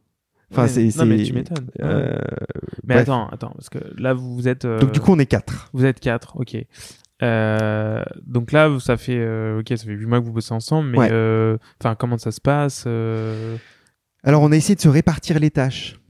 Ouais. Euh, en se disant, bah toi t'aimes bien faire ça, toi t'aimes bien faire ça, vas-y, toi tu vas être référent là-dessus, et puis quand t'as un problème, tu vas me demander. Alors, au quotidien, moi, ce dont je m'occupe pas du tout, c'est tout ce qui est euh, l'aspect technique du site internet. euh, euh, ça, c'est Fulbert qui fait. Moi, je, enfin, tu vois, il y a un peu d'aspect juridique, hein, même si on est une petite boîte, c'est moi qui fais. Fulbert met pas les mains dedans parce que ça l'emmerde. Et après, sur tout le reste, même si on a réparti les tâches, je fais beaucoup les réseaux sociaux avec Jolan, le magazine, etc. C'est plutôt moi. Euh, tout ce qui est projet de com. Mais et Fulbert, pour le coup, est relativement investi euh, là-dessus parce que c'est comment dire, sans dire que ça nous semble stratégique, c'est important parce qu'on porte des messages euh, Euh, donc du coup, ils regardent tout. Et, et globalement, on fonctionne comme ça. C'est-à-dire que même si t'en as un qui est responsable d'un truc, sur les produits, on se répartit plutôt le boulot. Et les produits là aujourd'hui, comment vous les développez? C'est toujours un peu la- de la même manière, c'est-à-dire vous allez voir une usine et vous lui demandez à peu près ce qu'elle sait faire, ou euh, Ouais, ça, ça change pas. ou là vous avez toujours vos usines les mêmes, vous essayez d'en démarcher d'autres? Alors aujourd'hui, on en a une petite quinzaine. Ok. Ah, vous faites quoi Vous faites écharpe, écharpe. gants, ceinture. euh, Euh, chaussettes, Chaussettes. euh, tout ce qui est euh, bracelet, enfin mais c'est un dérivé de la ceinture finalement. mhm. Euh, Qu'est-ce que on fait? Bah, On va lancer des trucs. Alors je, je sais pas si je pense. Lunettes de soleil, ça c'est sûr qu'on les, D'accord. on Ouais, on ça, les j'ai relance euh, cette année avec un autre atelier, euh, une forme différente, euh, pas mal d'améliorations. Euh, alors il y a des trucs sur lesquels on bosse, on est super en retard, donc euh, bon bref, je pense que ce serait le jinxé que que de- que d'en parler trop. Euh, on, tra- on travaille sur un produit qui sera pas mal si on arrive à le sortir cet été, mais franchement, vu les infos euh, d'hier, on n'y est peut-être pas. Euh, et on travaille sur un truc qui sera pas mal cet hiver aussi. Ok. Donc vous avez, donc vous avez des, des projets. Ouais, on essaie Et de vous- développer le réseau d'ateliers, Ok. notamment parce qu'on on commence à atteindre des volumes qui font que on, on peut pas représenter, enfin, qui font que les ateliers ont pas nécessairement la capacité de produire tout ce qu'on souhaiterait qu'ils produisent. D'accord. Enfin, je sais pas si t'as vu là, sur de- depuis décembre, on est un peu en rupture sur beaucoup de trucs. Ouais. Euh, pourquoi? Parce que ces ateliers-là, euh, ils sont relativement petits pour la plupart et qu'ils ont d'autres clients. Euh, et que là, on commence à représenter des volumes euh, qui sont, euh, qui, qui sont. Et si tu les prévois pas à l'avance, tu sais pas les entrer en prod. Quoi. Ouais, d'accord. Euh, donc du coup, on a perdu un petit peu cette, euh, cette euh, souplesse euh, qui fait qu'il va peut-être falloir qu'on fasse évoluer des trucs. Notamment, on réfléchit un peu de précommande pour les grosses pièces, etc. Pour Et donc l'idée est, est toujours de, de proposer des produits d'atelier Ouais. à des prix défiant toute concurrence. exactement. Ok. Vous parlez de marge? Enfin, du moins de. Ouais, on peut. Enfin, on, on va pas super dans le détail, mais disons qu'on fait gros- globalement un fois deux. D'accord. Alors ça Donc- dépend des produits. Tu vends 50, tu revends 100, quoi. Ouais, c'est c'est euh, plus la TVA. Hmm. Euh, et euh, bon, euh, tu vois, sur, sur l'écharpe en cachemire zibeline, je pense qu'elle est subventionnée, messieurs dames. si vous voulez en prendre une. Euh, D'ailleurs, elle est tellement subventionnée qu'on on, on se pose des questions. En fait, on essaye beaucoup d'écouter la communauté. Il y a, il y a l'aspect de prix psychologique. On veut que les gens puissent s'offrir nos pièces, etc. Hmm. Et là, on assiste en ce moment à une inflation sur les matières premières qui est dingue. Ouais. Là, je calculais tout à l'heure parce qu'on on a eu euh, les prix que nous propose la- euh, l'atelier pour la cachemire zibeline pour l'an prochain. Hmm. Euh, en prix d'achat, on est à plus 13%. On a eu le prix euh, hier Wow. ou ce matin. Ah ouais. Et, là, on se- et là, du coup, on se pose vraiment la question, enfin, parce qu'on peut pas maintenir le. Si, si on l'a euh, reconduit, on pourra pas maintenir le même prix. On passerait les 100 euros. Ouais. Donc, euh, donc on, on demandera aux gens si ça les intéresse ou pas avant de prendre Mais- une décision. C'est intéressant de, de voir. euh, Là, vous avez créé une marque où vous vendez des produits qui sont euh, très peu chers. Ouais. Euh, bon, faire x2, euh, bon, ça va, tu gagnes encore de l'argent. Enfin, tu gagnes de l'argent. Ouais. C'est pas confortable, mais C'est pas super confort. Enfin, en fait, le x2, il est brut. Donc après, il faut que tu enlèves les coûts logistiques, Bah oui, oui, oui, non, mais, les échanges, etc. Exactement. Donc tu gagnes pas énormément d'argent, mais on, on est rentable. T'es rentable, Un ouais. tout petit peu rentable. Bon, aussi parce que moi, je me paye pas, que Mhm. Fulbert se paye pas très cher, etc. Et que, tu vois, on a des locaux qu'on paye pas cher. Enfin, on fait tout à l'économie, on met tout dans le produit. Et la philosophie, elle est de se dire, on investit au fur et à mesure, lentement encore, euh, dès lors qu'on est sûr qu'on a atteint un stade qui permette d'assurer le truc. D'accord. Et c'est quoi le, la vision d'avenir? Alors, euh, mais tiens, c'est marrant, j'en discutais avec quelqu'un ce matin. Enfin, j'aime pas poser cette question parce que chaque fois, on me la pose, on me dit alors, comment tu vois l'avenir non, on a des idées. Et comme Après, et tu, tu- il y a une euh, une question qu'il faut jamais poser à Guy Savoie, le chef, ouais. c'est euh, quelle est la cuisine de l'avenir, la cuisine du futur, parce qu'en fait, il va te répondre si je le savais, je le ferais maintenant. Je le ferai maintenant, ouais. Et euh, d'ailleurs, Guy Savoie est vraiment quelqu'un de de d'adorable. Tu le connais? Au passage, je l'ai déjà rencontré, ouais, et vraiment, c'est quelqu'un de vraiment très sympa. Et pour le coup, il a vraiment raison là sur ce coup-là. Ouais. Euh, mais et donc bon, je te pose un peu cette question-là, mais pour le coup, quel est le comment tu vois l'avenir d'une société qui qui gagne peu d'argent? Alors, il y, a- il y a des fondamentaux qui bougent pas. Aujourd'hui, on gagne peu d'argent, mais on en gagne un tout petit peu. Euh, ce qui nous permet notamment de d'avoir, alors on veut pas lever d'argent comme je le disais, mais ce qui nous permet de d'avoir accès à des financements bancaires. Mhm. Euh, pourquoi? Parce que bon, faut financer euh, euh, un peu de stock en début de saison. En fait, on, est vraiment super lean. On produit jamais tout ce qu'on va vendre dans la saison en amont. On fait des commandes qui sont des partiels. Donc du coup, qu'on reçoit au fur et à mesure de la saison, ce qui permet d'optimiser la trésorerie. Euh, T'as pas à verser le- les 30 premiers pourcents euh, à la commande, euh, puisque tu fais des commandes séparées. Enfin, tu t'arranges avec l'atelier, quoi. Ils sont assez compréhensifs. Euh, du coup, on a, enfin, ça, ça nous a sauvé parce qu'il a échappé à personne qu'au mois d'octobre dernier, il faisait bah, à peu près les températures de maintenant jusqu'au 15 ou 20. Euh, on avait lancé les écharpes d'hiver le 6 octobre de mémoire et on n'avait pas vendu vraiment beaucoup. Et donc là, on s'est dit, oh là là, mais on a pris euh, des Mhm. volumes de malades, on va jamais s'en sortir, ça va pas être possible. Euh, et on a eu le coussin des prêts bancaires qui nous a vachement aidé. Et sachant qu'on a fini euh, l'année euh, sur le budget, ce qu'on avait prévu de faire, etc. Bref. La vision d'avenir. C'est quelque chose dont on discute beaucoup, beaucoup, beaucoup. Parce qu'il y a plein, plein, plein de choses à faire et il y a plein de contraintes.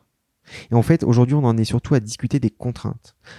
La première des contraintes, bah, je, je t'en parlais, c'est les ateliers, leur capacité de production, etc.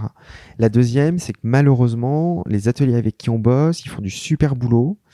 C'est des gens, enfin, il y, a- il y a des tocards comme partout, mais 90% des ateliers avec qui on bosse sont super cool. Mhm. Euh, ils essayent de, de nous aider, de comprendre ce qu'on veut faire, et c'est pas facile pour eux parce qu'on a un modèle qui est de leur dire attends, euh, enfin il y a plein de trucs, c'est c'est pas du tout du tout ce qu'ils savent faire. Euh, déjà le, le modèle de vente, ils c'est- certains comprennent, euh, enfin ils sont pas habitués à Internet, etc. Ils bossent avec des des Enfin, des, des grandes maisons qui bon euh, s'occupent de la commercialisation, ils s'en occupent pas, ils sont juste sous-traitants et nous on les voit plus comme des partenaires. Mhm. Genre des gens qui doivent nous apporter quelque chose, on pose beaucoup de questions jusqu'à les saouler, mais euh, on a vu notre atelier de gants là, euh, je sais plus moi, il y a- dix jours, on a passé six heures avec elle. Euh, on n'a pas fait une réunion business quoi. On a Ouais. passé six heures à parler. Bah, on connaît les gens dans l'atelier, donc euh, demander des nouvelles de tout le monde, puis à dériver sur les gilets jaunes, qu'est-ce qu'ils ont pensé euh, à Limoges, etc., etc., etc. On lui a posé plein de questions sur la matière parce qu'on a fait une enquête de satisfaction de la communauté euh, pour voir. Donc du coup, on lui a dit bah voilà les résultats, voilà ce que nous disent les gens, qu'est-ce qu'on leur répond. Et quand tu, quand tu dis la communauté, c'est que tu sens que derrière AP, il y a vraiment une, Ah ouais. un esprit ouais. de communauté? En fait, T'as peu de clients, mais ils- enfin, je veux dire, t'as- quand je dis t'as peu de clients, c'est que t'as des clients qui, t'as une, un bon noyau de clients qui achètent euh, fréquemment et qui reviennent. ouais. Bah, ce, qui, Mhm. ce qui nous permet de se dire que le modèle est quand même pas totalement déconnant non plus, parce que acquérir un client coûte super cher. Mhm. le fait qu'un client revienne parce qu'il est satisfait, euh, bon bah t'as toujours les coûts logistiques etc. Mais t'as pas besoin de dépenser de l'argent pour aller chercher ou dépenser de l'effort. Mhm. Euh, on- on- nous ce qu'on ressent c'est que les gens, euh, en fait, on- plus ça va, plus on essaie d'expliquer. D'où le magazine aussi. hein. Euh, on essaie d'expliquer ce qu'on fait parce qu'en fait on était parti au départ en se disant attends on propose un super bon plan on propose des euh, un accès à des savoir-faire les gens ils savent même pas qu'ils existent ils vont venir en masse et en fait, plus ça va, plus on se rend compte qu'il faut répéter les choses une fois, deux fois, trois fois, cinq fois, dix fois, vingt fois, Mm. avant que les gens aient compris. Parce que tu es dans un monde où, euh, je sais pas moi, t'as la télé, Internet, etc. T'as un, un montant d'infos. Trop d'infos. Ouais, t'as trop d'infos. Donc du coup, si tu dis un truc une fois, il se perd au milieu des trucs. C'est pas parce Mm. que les gens sont bêtes, c'est juste parce que les gens, Non, on a trop d'infos. ils, ils- ont pas le temps d'absorber. Ouais, Et donc en fait, faut que tu tombes au moment où ils ont la capacité à absorber.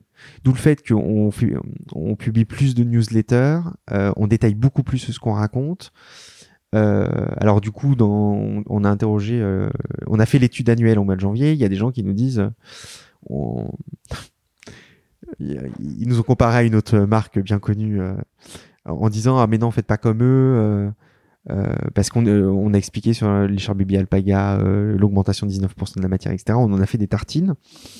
Donc on essaye de faire du court et du long et que les gens puissent picorer quand ils ont envie. Mais on essaye globalement d'expliquer beaucoup plus et d'être de plus en plus dans le dialogue avec. Euh, C'est aussi pas facile d'être une marque euh, de luxe. Enfin, ça veut un peu trop rien dire, mais de, qui vend des produits de luxe. que tu peux pas toucher, que tu peux pas voir, etc. etc. que tu hein, tu peux pas toucher, tu peux pas voir, et aussi qui sont pas au prix du luxe, Ouais. et qui sont C'est perturbant. Et en même temps, euh, en même temps, c'est pas la définition du luxe. Enfin, euh, on peut pas dire que. Bah, en fait, le prix dans le luxe, historiquement, c'est finalement une conséquence du reste. C'est. euh, Pour moi, le prix c'est une, une partie du produit, parce que c'est aussi parce que c'est cher que c'est luxueux. bah, dans la perception des gens. Ouais. C'est aussi sûr. parce que tu l'as acheté cher. Enfin, il y a des choses, euh, des bracelets en argent, euh, tu vois, ou des, des cravates euh, que tu vas acheter. Ça fait partie de l'expérience ou de la perception que tu as de ton achat. Je veux dire qu'il y a un moment où la cravate Hermès, tu enfin, elle a beau valoir ce qu'elle vaut, tu, tu, enfin, même si tu veux essayer de faire produire une cravate euh, super chère, t'arriveras jamais à la vendre aussi cher que Kermesse. qu'Hermès, quoi. Hmm Bah, ou tu peux essayer, mais t'en as pas vraiment beaucoup, hein, Ouais. c'est sûr. Non, mais, Non, comment, mais nous, en comment, fait- comment vous arrivez à, oui, à vous positionner entre, entre tout ça? Parce que vos produits, ils sont de super qualité. Ouais. Et, et quand on dit de super qualité, c'est qu'à chaque fois, vous allez sourcer le bon atelier qui utilise des Mm. cures français, Mm. qui fabrique à la main. Mm. Euh, euh, T'es à côté en, dans la ligne d'Oprod avec euh, des, des, un gant qui va être, je sais pas, vendu 500 ou 400 ou 500 euros. euh, et toi, t'arrives et tu te dis, bah non, moi, je vais le vendre, euh, je sais pas combien. Le gant, il est à 85. 85 euros. Ouais. Euh, Alors, euh, il y a Comment plusieurs choses. Déjà, le luxe, on en parle, on en parle un peu. Et ça a été une discussion qu'on a eue, hein, c'est de se dire, euh, est-ce qu'on est-ce qu'on parle de luxe Le luxe, il y a, aussi, enfin, tu vois, il y a tout ce que tu dis sur la perception au prix, etc. Et tu as aussi des déviances euh, sur euh, même la qualité du produit chez certains. euh, le, luxe peut avoir aussi un rendu négatif ou une perception négative. Et nous, en fait, ce qu'on dit, on, s'en dé, de plus en plus. En fait, nous, on met vraiment l'accent sur le savoir-faire, sur la matière, etc. Et on dit, le prix qu'on propose, il nous permet de gagner un tout petit peu d'argent pour pouvoir continuer à se développer et il vous permet d'y avoir accès. Et en fait, on essaie de recentrer le débat sur ce qui compte vraiment sans parler toutes les cinq minutes du luxe et se comparer au luxe. hmm. Parce qu'effectivement, et, et en fait, on s'en est rendu compte, on a augmenté. euh, Tu, tu vois, il y a eu une première phase sur le site pendant un an, un an et demi où les prix étaient super bas. Et à un moment, on s'est dit, bah, pff, on fait 30% de marge, euh, tout, euh, tout mouillé, euh, ça décolle pas, on s'est planté, euh, les gens se ruent pas sur nous, c'est pas normal, Mhm. euh, qu'ils y ont pas compris les gens, etc. Euh, et en fait, on s'est dit, bon, on va y aller de manière un peu plus classique, on va augmenter les prix pour gagner un peu plus d'argent parce que les volumes décollent pas et donc du coup on ne s'attrapera jamais sur le volume. Et en fait, on a été super surpris et ça rejoint te- te- te- te- la question de la perception du luxe. On a augmenté les prix, mais ça a nullement empêché la croissance de la boîte ou de faire x2 euh, en vente le mois d'après. Euh, ça a même peut-être, ça y est même peut-être contribué. D'accord. Là, donc, euh, Euh, c'est voilà. pas si évident de créer une marque. euh, Bah, aujourd'hui, si tu veux créer le nouvel Hermès ou le nouveau Vuitton, je te souhaite bonne chance en fait. C'est super compliqué. Si tu veux vraiment te mesurer à eux sur tous les critères, etc., euh, bah, il te faut beaucoup d'argent. hein. Il faut, Après, il c'est que- impossible, faut pas, tu vois. Genre Hermès et Vuitton, ils sont là depuis un siècle. tu Ouais, c'est ça. euh, Faut peut-être pas, enfin, Non, mais ou sinon, t'investis, euh, t'investis. euh, t'investis 100 millions d'euros. Ouais, c'est ça. bien, mais, euh, Exactement. Parce Et nous- faut euh, la bonne boutique, le bon personnel Bah, de faut que tu te mettes au même endroit, euh, etc. Et encore, c'est pas gagné même si tu fais ça. ouais, bien sûr.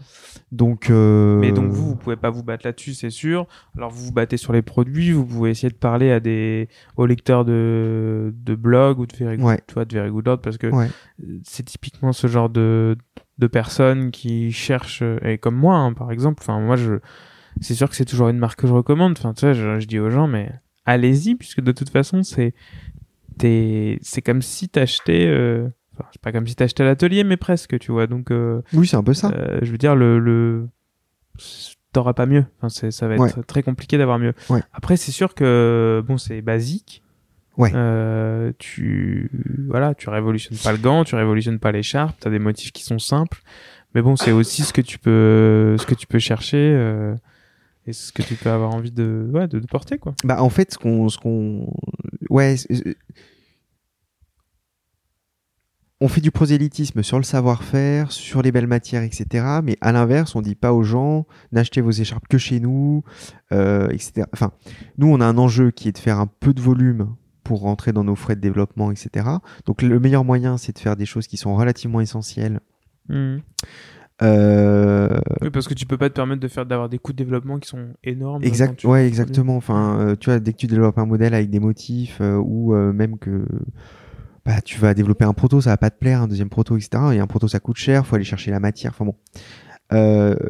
Donc nous, on propose vraiment des essentiels du vestiaire. Alors après, avec quelques éditions limitées, parce que on fait développer un motif ou un truc qui nous plaît, etc.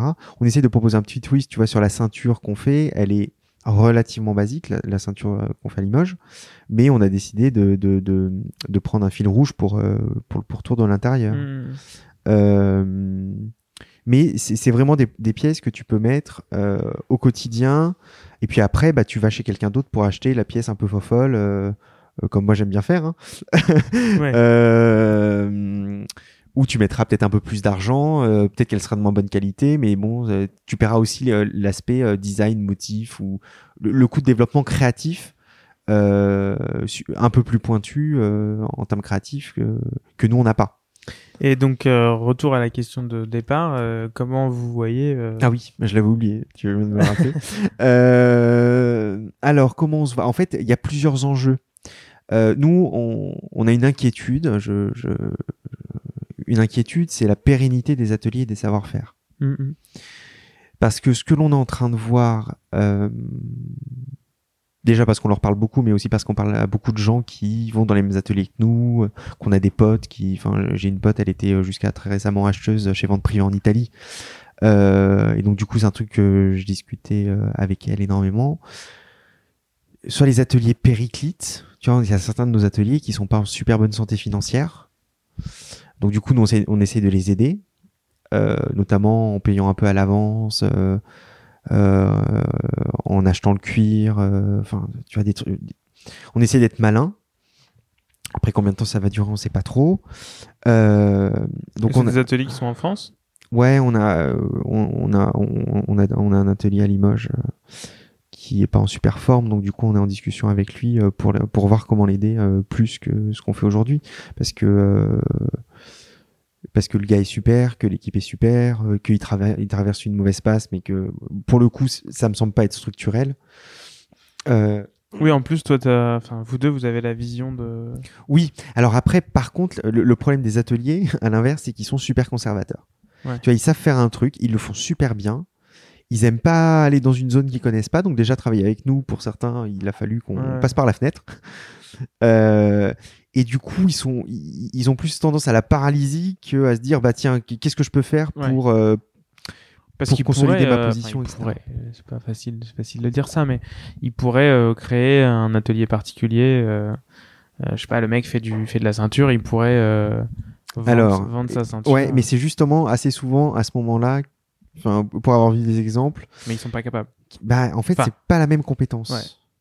Euh, c'est pas la même compétence et il y en a qui s'y essayent et en général les ateliers qui ont des problèmes ce sont ceux-là. Ah ouais, ok.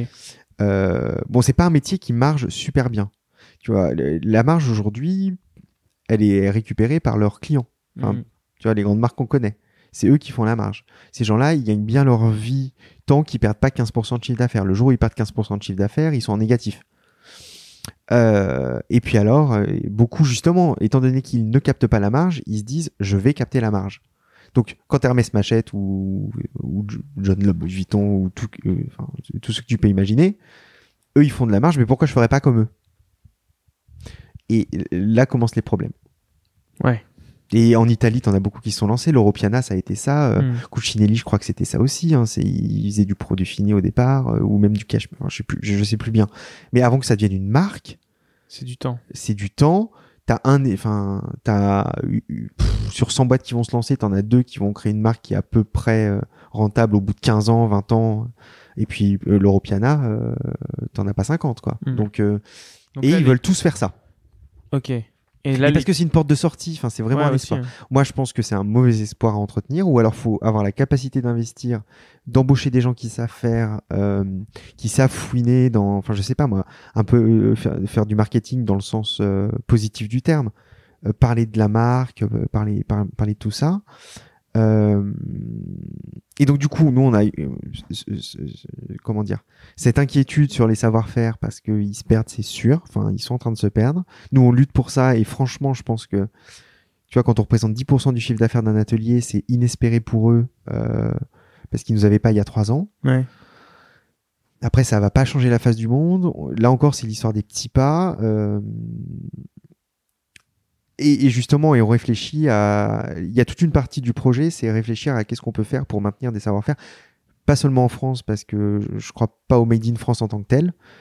Il y a des trucs que tu peux faire en Italie qui sont très bien et qu'on fait Mm. en Écosse ou même plus loin, même en Chine, t'as des, enfin, Hermès s'y est pas trompé, ils ont lancé une marque de luxe chinoise qui marche pas pour l'instant, mais pour le coup, ils investissent pour les 100 ans qui viennent, et t'as des savoir-faire partout dans le monde.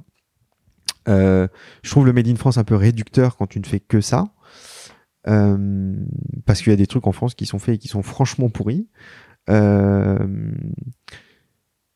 mais et, donc du coup, nous on se dit qu'est-ce qu'on peut faire? Alors on réfléchit à créer une fondation, tu, vois, parce qu'il y a, y a plusieurs sujets. Il y a la formation, il y a la transmission. C'est des boîtes dont le dirigeant a 50, 60, 70 ans, hein, assez souvent. Et les enfants veulent pas reprendre parce qu'il va commencer la galère. Euh, t'as- T'as la transmission, la formation euh, de, gens parce que la moyenne d'âge dans les ateliers, c'est, je sais pas, moi, 50 ans, 55. Tu vois, euh, dans, la ganterie, euh, il doit rester à tout casser 5 ou 10 coupeurs en France. Le cooper, c'est la personne qui sélectionne les pots et qui, le- qui les tend, on va dire, et, qui les coupe, comme le nom l'indique.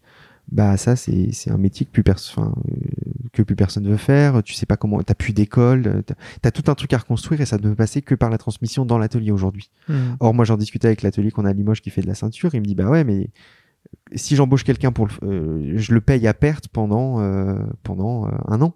Mm. Où euh, j'ai voulu former, il me dit, j'ai voulu former quelqu'un de l'équipe. Bah, il a pas, il a pas produit pendant une semaine par mois. Bah, c'est juste pas possible. Donc, du coup, on veut, s'inscrire sur le temps long et les aider, euh, enfin, les aider. C'est- encore l'intérêt général qui ressort euh, chez Fulbert et moi là-dedans. Euh, c'est de dire, on a une boîte, c'est un projet qui s'inscrit dans la société avec un grand S, c'est un projet qui va, avoir un impact sur les gens, que ce soit nos clients ou les gens qui bossent dans les ateliers. C'est vachement, vachement important pour nous. Tu vois, il y a rien d'opportuniste euh, dans ce qu'on fait, et, et l'argent nous intéresse pas. euh, là, en fait, l'argent, on le prend comme un moyen de pouvoir faire des trucs. Euh, et c'est là où il faut qu'on soit un minimum rentable. Et donc du coup, la vision sur atelier particulier en tant que projet et pas en tant que à côté des fournisseurs, bah il y a plein de trucs à faire.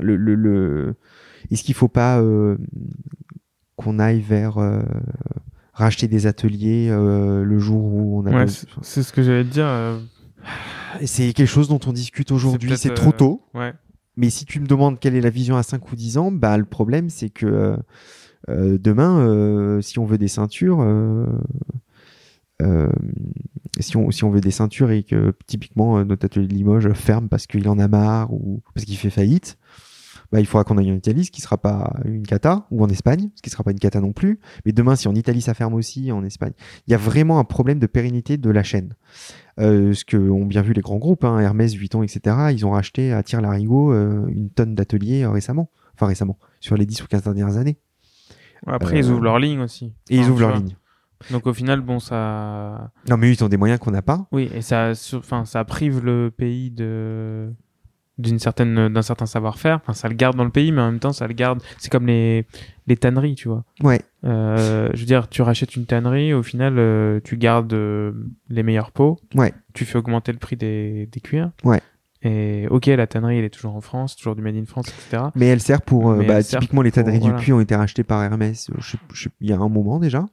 Ouais, ouais, bon. Bon, ils continuent à bosser pour d'autres et nous, on utilise leur cuir sur nos porte-cartes. Mais c'est sûr que le cuir est super cher, Mais le cuir est de plus que en plus cher. euh, ils vont avoir du mal à te filer les meilleurs pots. Exactement. Euh, Tu les as pas, c'est sûr. Mais. T'as une concentration du secteur, c'est sûr. Mm, Ouais, ouais, bah il y a, il y a un type de pot, c'est que pour du Hermès. hein. mm. Tu, tu les auras pas, c'est vrai. Enfin, tu, même limite, tu leur poses la question, mais vous avez pas, je, je sais plus comment elle s'appelle cette peau qu'utilise Hermès. Euh, bon bref, Euh, super connu euh, sur toutes leurs pièces iconiques, c'est ça. Et limite ils vont te dire mais de quoi tu me parles? Je ne connais pas ce- cette personne, tu vois. Euh, plutôt que, enfin bon bref. Ouais. Donc du coup, il y a, y a... Ouais, c'est une réflexion qu'on mène. De se dire, on a un passé de financier, on... on... mais c'est pas le même projet non plus. Le jour où tu fais de la production, que tu as des ateliers, c'est pas du tout le même métier. Ouais. Donc, euh, écoute, de toute façon, à moyen terme, euh, le projet, il est, euh, il nous reste plein de gens à convaincre que notre démarche est bonne. Euh, Il y a plein de produits sur lesquels on n'est pas allé. Il y a de quoi faire pour un moment. Hmm. Euh, toujours euh, peut-être un peu trop lentement. Et là, les canaux de vente, ils resteront toujours, euh, ça, ça sera toujours en ligne. Bah, vu la structure de marche qu'on a, de toute façon, on se fera jamais distribuer par des tiers. Ouais, des dis- distrib, ok, mais après en. Après, est-ce qu'on fera du retail Avoir une petite boutique? Non. C'est un truc qu'on discute. Ouais. Mm. Pour deux raisons.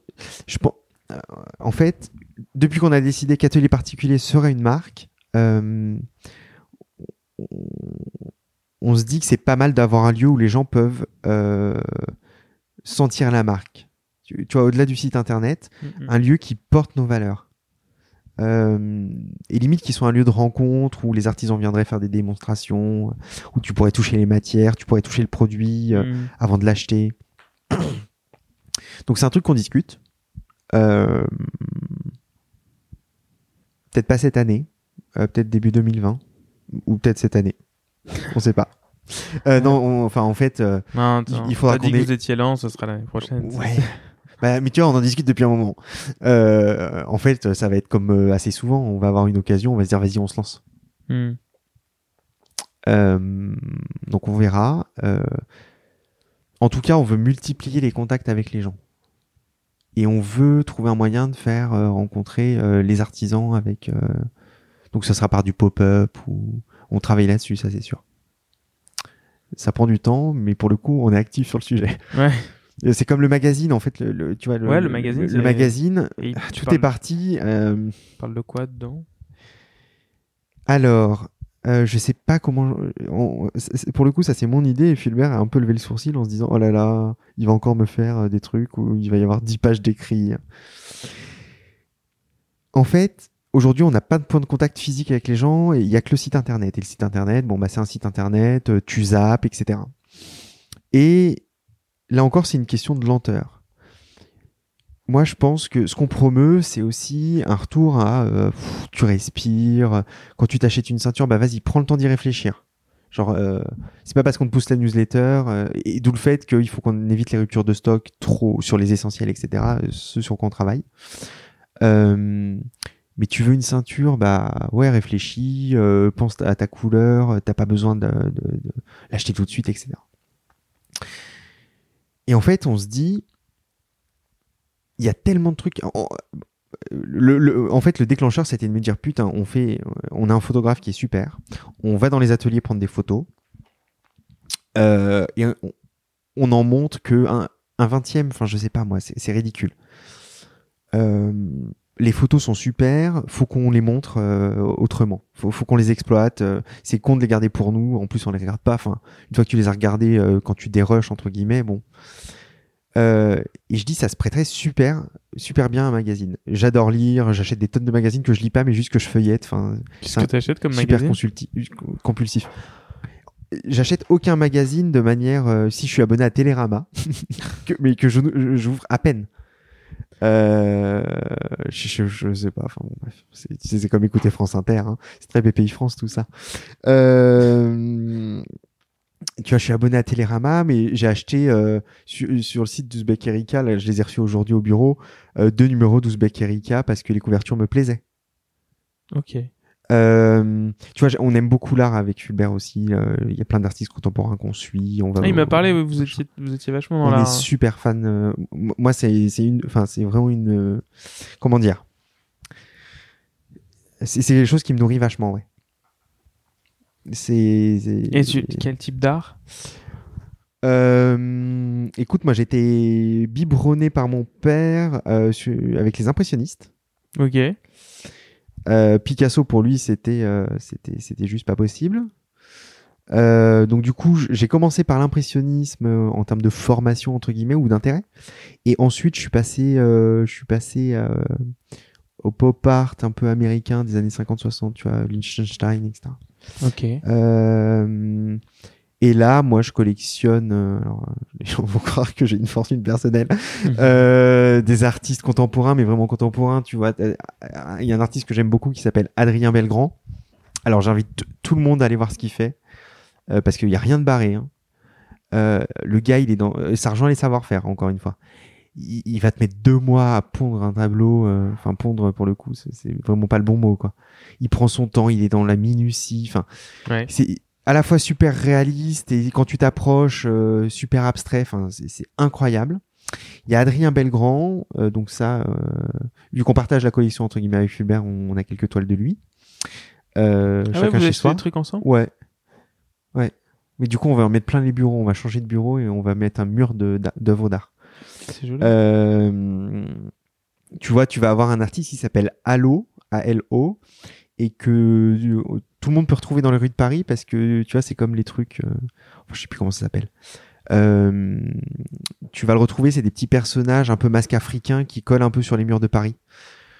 Donc j'ai des trucs de lui. Enfin, il y a un artiste qui s'appelle Le Dorfner qui tatoue partout où il peut tatouer. Tu vois, il va, il va prendre des anciennes euh, s- sérigraphies de- du 19e siècle, il va tatouer Jésus. voilà. Euh, et donc pourquoi on parlait des artistes non, mais je te plus. disais parce que tu étais fan, euh, fan d'art, et donc je te disais Ouais. de qui? Bon, on, on venait du magazine. Oui, c'est ça. Euh, Qu'est-ce que tu veux en, qu'est-ce que tu veux en faire de ce magazine? Et en fait, le magazine, Ouais, de ces fameuses photos. euh, ce, ce qu'on dit, c'est on va pas faire un magazine pour faire la promotion de nos produits. Donc on l'a divisé en trois parties.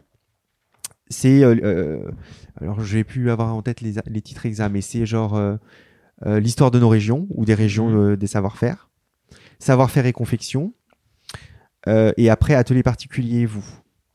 Donc tu vois par exemple dans le premier numéro, euh, on parle de la gare de Limoges, qui a une histoire Mhm. super intéressante. Euh, donc du coup j'ai fait plein de recherches documentaires, etc. Enfin, sur la gare de Limoges. sur la gare de Limoges, ouais. Euh, Mais tu verras, c'est super super intéressant. Euh, elle est super belle cette gare. Pour le coup, c'est le bâtiment le plus beau de Limoges. Euh, Il y a un autre article, c'est sur un artiste qui vient d'exposer à la Galerie des Filles du Calvaire et qui s'appelle Zhuo Qi, qui est un artiste chinois né en 85, qui a exposé la première. Enfin, moi, je l'ai découvert au Salon de Montrouge, euh, qui est le salon qui présente euh, des artistes a priori français, je crois, ou, ou habitant en France. Il me semble que c'est une histoire de résidence en France, qui habitent en France et qui ont moins de 30 ans. Et ils faisaient des peluches en porcelaine. Et quand on a voulu faire le magazine, je me suis, en fait, j'ai vu sur Insta qu'il exposait bientôt. Et je fais, oh putain, mais lui, il a été formé à Limoges. Donc du coup, j'ai fait une interview de Zioki euh, sur son expérience à Limoges, Bernardo, etc. Euh, et on va parler de quoi d'autre Euh, on, on parle de notre atelier de ceinture. Donc on raconte notre première rencontre avec notre atelier de ceinture euh, et les étapes d'une- de confection d'une ceinture. Donc avec plein de photos.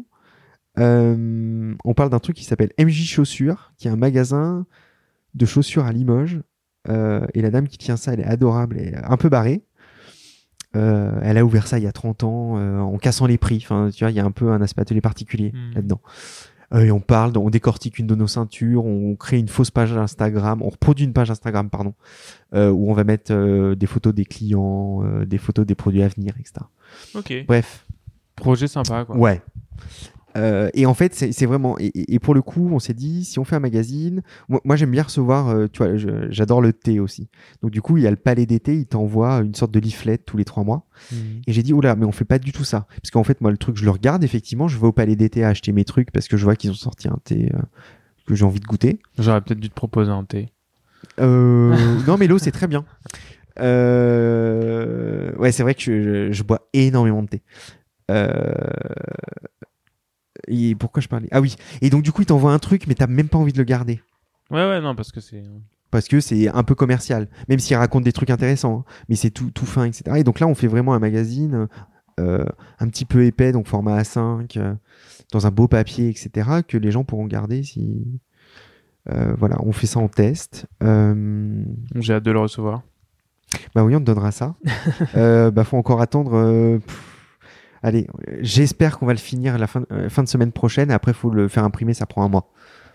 Donc rendez-vous plutôt euh, début avril. Et vous faites faire ça où? Euh, En France? Ouais, on a un imprimeur qui a des. Pour le coup, on n'est pas en direct avec les imprimeries. Euh, parce que j'en connaissais pas que machin donc du coup on a un gars qui connaît tous les imprimeurs français euh, qui va nous imprimer ça alors du coup on- le choix du papier enfin bon ça a été toute une histoire on a trouvé ce qui nous convenait euh, et puis en fait ça coûte pas très très cher Faut qu'on en discute de ça. mais tu veux hors podcast? Ouais. ouais on, on en discute pas de problème mais ça coûte pas très très cher donc du coup on s'est dit allez vas-y go on le fait ça nous coûtera pas une fortune Ah, bah, c'est cool. Bon, bah top. donc voilà Euh, la fondation le magazine euh, tu vois et, et c'est euh, une parenté avec Inside Atelier qu'on a lancé sur Insta Ah oui, Inside, désolé. Euh, parce que euh, là aussi, hein, c'est de se dire euh, putain, on a plein de trucs à dire sur les savoir-faire. Sauf que la page atelier particulier, euh, enfin le, le- le compte atelier particulier sur Insta, il faut qu'on on parle des produits qu'on sort, etc., etc. Donc on n'a pas le temps de suffisamment parler du savoir-faire. On va créer un truc euh, à part où euh, pour le coup on raconte plein de plein de trucs que soit les gens nous racontent, on raconte nos visites d'atelier. Alors un peu, c'est un peu romancé si tu veux. Donc c'est un peu moi ou Jolan, enfin qui tu veux de l'équipe qui parle D'accord. et qui raconte euh, Alors, c'est quoi C'est at Inside Atelier. Inside Atelier. Ouais, sans tout attaché. Ok. Ok. Avec un Vous en- S. Eh Parce ben, que c'est à l'intérieur de tous les ateliers. Euh, bah, je pense qu'on a un peu fait le tour de, de la question Ouais. d'atelier particulier. Ouais. Euh, je pense que euh, à part euh, à part moi ce qui m'intéressait c'était un peu les magazines que tu que tu lisais mais si c'était les ramas euh, Bah, euh, en fait, euh, tu ouais. vois, si t'as des magazines un peu pointus Qu'est-ce que. j'aime beaucoup savoir ce que les gens lisent en fait je trouve ça euh, assez passionnant et je suis toujours à la recherche de, de Bah, moi, c'est plus les. Tu vois, les magazines, je les feuillette et je lis les bouquins. Mm. Alors là, en ce moment, j'ai une phase. Ça, ça va- ça va faire un peu bizarre. J'ai une phase où je remets en question le modèle de société dans lequel on vit. D'accord Enfin, ce qui est toujours, ce qui a toujours été le cas hein, depuis que j'ai 5 ans. Tu vois, je, je- je suis devenu euh, végétarien à 6 ans parce que je dis mais pourquoi on mange les animaux, c'est pas possible. Euh, là, en fait, tu, tu vois, le fait de passer sur atelier particulier sur un projet que j'ai cofondé, enfin co-créé. euh, J'avais une mission passionnante chez BPI France, mais tu vois, il y a plein de limites. euh, il faut que tu passes les comités, t'es pas décisionnaire, etc. Donc là, je suis dans une phase où je me. T'as toute une littérature qui se développe sur les bullshit jobs. Au, au départ, moi, je lis beaucoup de romans. alors moi ce qui m'a fait changer de job c'est un article qui s'appelle On the Phenomenon of Bullshit Job pardon Bah, c'est- ouais, c'est ça. de David Non, mais- s'appelle Et en On fait, the vois- Phenomenon of, of Bullshit Job. Ouais, mais c'est un des premiers. un des premiers. un des premiers trucs. Ouais. Et là, c'est devenu vachement à la mode comme thématique. T'as beaucoup de bouquins qui sortent. Il faudrait que je retrouve l'article d'ailleurs. C'était, ça devait être en ouais, des 2010, tu vois, un truc comme ça, 2011. Ouais. Et, et j'ai lu cet article et je me suis dit, ah ouais, c'est vrai. On a euh, potentiellement. euh, on est passé d'un, état où en fait, enfin d'un état, d'une situation où en fait t'avais des gens qui faisaient des choses bah, parce qu'il fallait les faire. T'étais euh, agriculteur, t'étais euh, ferronnier, t'étais tourneur-fraiseur, t'étais, euh, euh, j'en sais rien, voilà, n'importe quel travail manuel qui était nécessaire, à bah, des jobs qu'on a, allez, qu'on a créé, qu'on a un peu inventé, tu vois. Euh, Et, euh, oui, et dont sont- l'utilité sociale, enfin pour sociale en tant que société ou de vivre ensemble, est pas avérée. Voilà. Et en plus, t'es loin du produit entre guillemets. Tu, quel est l'impact de ce que tu fais? Mm, mm. À part créer un impact qui crée un autre bullshit jobs pour quelqu'un d'autre. Voilà. Alors, Et- Tu vois, Ouais. ça, Non, non, mais on, on est d'accord. Donc après, bon, moi, je suis devenu blogueur, donc ce qui est en- on est toujours dans le bullshit. Hein. euh. Bah, mais au moins t'es dans un truc où t'as une moins- relation de proximité avec des gens. Enfin, tu vois, euh, comment dire Non, Il- je dis ça, mais je. Il y a per- enfin, les gens qui révolutionnent le monde ou qui sont pas dans le bullshit, ils sont peu nombreux. hein. Mm, mm. Et, et c'est vrai que l'agriculteur, pour moi, enfin franchement, le gars, il a un boulot difficile. Non, non, mais l'agriculteur, etc., il est etc. au-dessus de tout.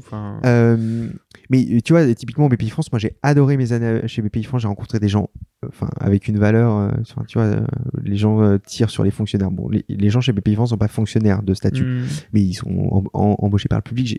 J'ai rencontré des gens avec une intelligence de dingue.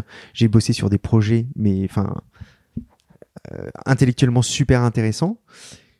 Mais il me manquait de voir, enfin surtout quand j'étais à la strate, de voir l'impact euh, que mon job avait. Ouais. Euh, et, et- et là, à l'inverse, tu vois, je, je sur AP, je fais pas que du produit, je veux avoir un impact. Donc, euh, fondation, enfin, on réfléchit à la fondation, il y a le magazine, on explique les trucs, etc. Euh, ouais, donc je suis dans une phase où j'ai aussi lu un bouquin qui s'appelle Happycracy et qui, euh, Comme démocratie euh, happy. ouais, c'est ça. Euh, tu vois, l'injonction au bonheur, euh, tous ces trucs-là. Enfin, bon, bref, je, je- en ce moment, je lis euh, des trucs euh, Faut là-dessus. pas bah. trop lire après, ça tu finis pas. Ouais, ouais, c'est clair. Bon, bah top. Euh, Puisqu'on arrive à la fin de ce podcast, je voulais savoir qui est-ce que tu aimerais entendre.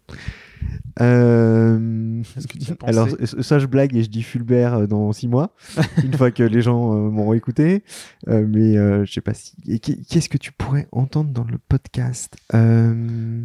Qui c'est toujours relatif à euh, la mode. euh, Écoute, il y a, il y a quelqu'un que, que. Alors, elle va peut-être me détester. Je... Non, je pense que ça.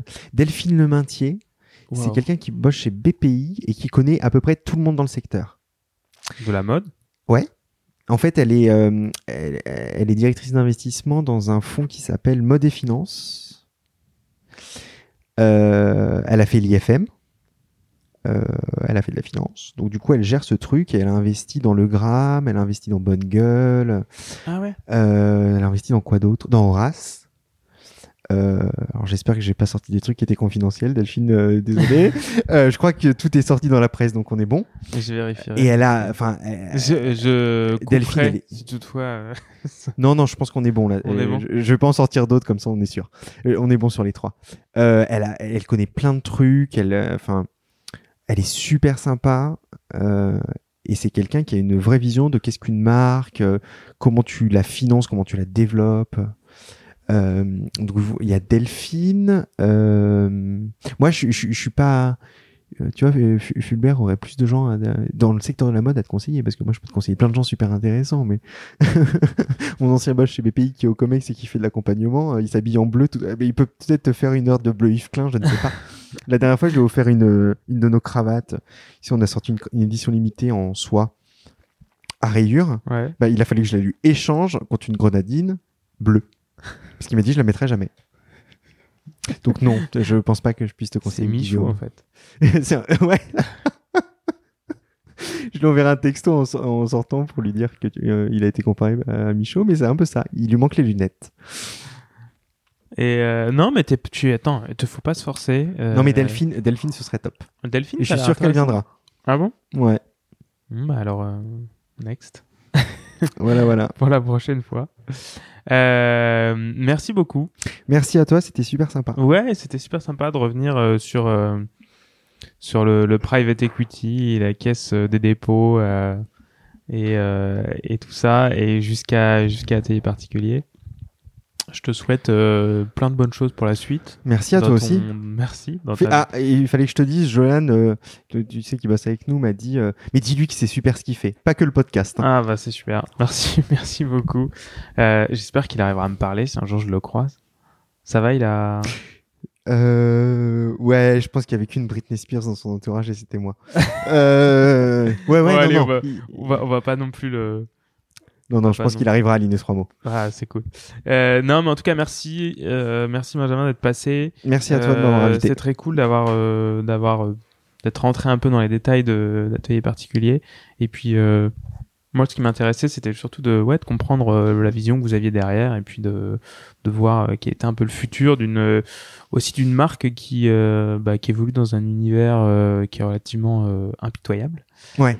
Un peu comme euh, comme Dallas Ouais, et, un peu Dallas. euh, et surtout euh, qui essayait de faire les choses différemment et vraiment de les faire différemment et pas uniquement de raconter qu'elle les fait différemment comme certains font Oui. et si je peux euh, si je peux un peu euh, un peu parler avec une langue euh, un peu acerbe je- c'est vrai qu'il y a certaines personnes dans ce milieu qui et certains business dans ce milieu qui disent qu'ils ils essayent d'être disruptifs comme on dit dans le Mm, mm, mm. dans la tech et qui ne le sont en fait pas du tout. Et, euh, et qui se mettent plutôt euh, et qui font plutôt croire que Qu'ils le sont. qu'ils sont euh, un peu des associations à but non lucratif de la mode alors que on parle juste d'une marque normale qui Ouais. fait des marges normales et qui fait des des profits in- intéressants Ouais. Euh, et ces marques se reconnaîtront, j'en suis sûr.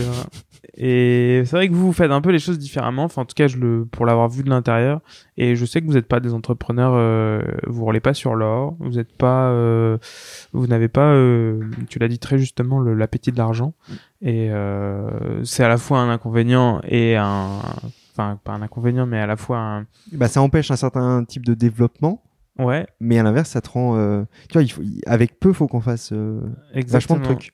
Mais ça, ça vous rend euh, certainement euh, créatif, Ouais, attentif. et- euh, ouais. Et sûr. puis, euh, et en tout cas, euh, bah, votre morale, elle est là, elle est intacte.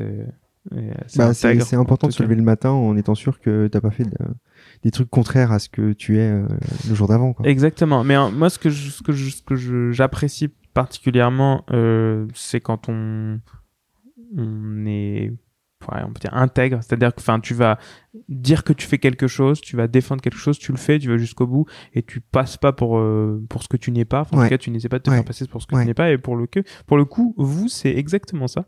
Bah, ouais. Et, Ah, et donc c'est écoute, plutôt. euh, Si ça se, je sais pas, c'est pas nous d'en juger, cool. mais non, non, mais en tout cas, moi je te le dis. Donc euh, voilà, j'étais très content de, de te recevoir pour ça et puis de te parler de- d'ateliers particuliers. N'hésitez pas à aller voir sur le site. Franchement, je pense que vous trouverez forcément un produit euh, accessible euh, à vos moyens. euh, à, à, à acheter et surtout nécessaire parce que bon il y a quand même que des produits euh, ouais. qui sont relativement Oui, il y a pas, il y a pas de trucs qui restent dans ton tiroir a priori. Ouais, voilà. Donc, donc voilà. Fin du podcast. Encore merci à tous d'avoir écouté. C'est euh, une heure et quelques 55 minutes, à mon avis, euh, dans votre voiture, dans votre train. Euh, merci pour tous vos messages. J'ai posté euh, le dernier podcast hier et j'ai encore reçu plein, plein de messages super sympas.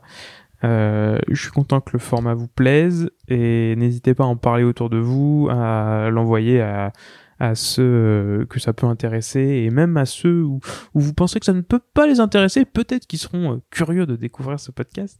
N'hésitez pas aussi à bah, mettre un petit euh, 5 étoiles ou quelque chose comme ça sur la plateforme dans laquelle vous, euh, vous écoutez le podcast. Ça fera toujours plaisir à vous abonner, à partager, enfin bref, faire tout ce que vous voulez. Je vous souhaite euh, bah, une bonne journée, une bonne nuit, euh, une bonne ce que vous voulez au moment où, euh, où vous écoutez ce podcast. Et puis, euh, et puis on se retrouve euh, pour un prochain épisode la semaine prochaine. À bientôt.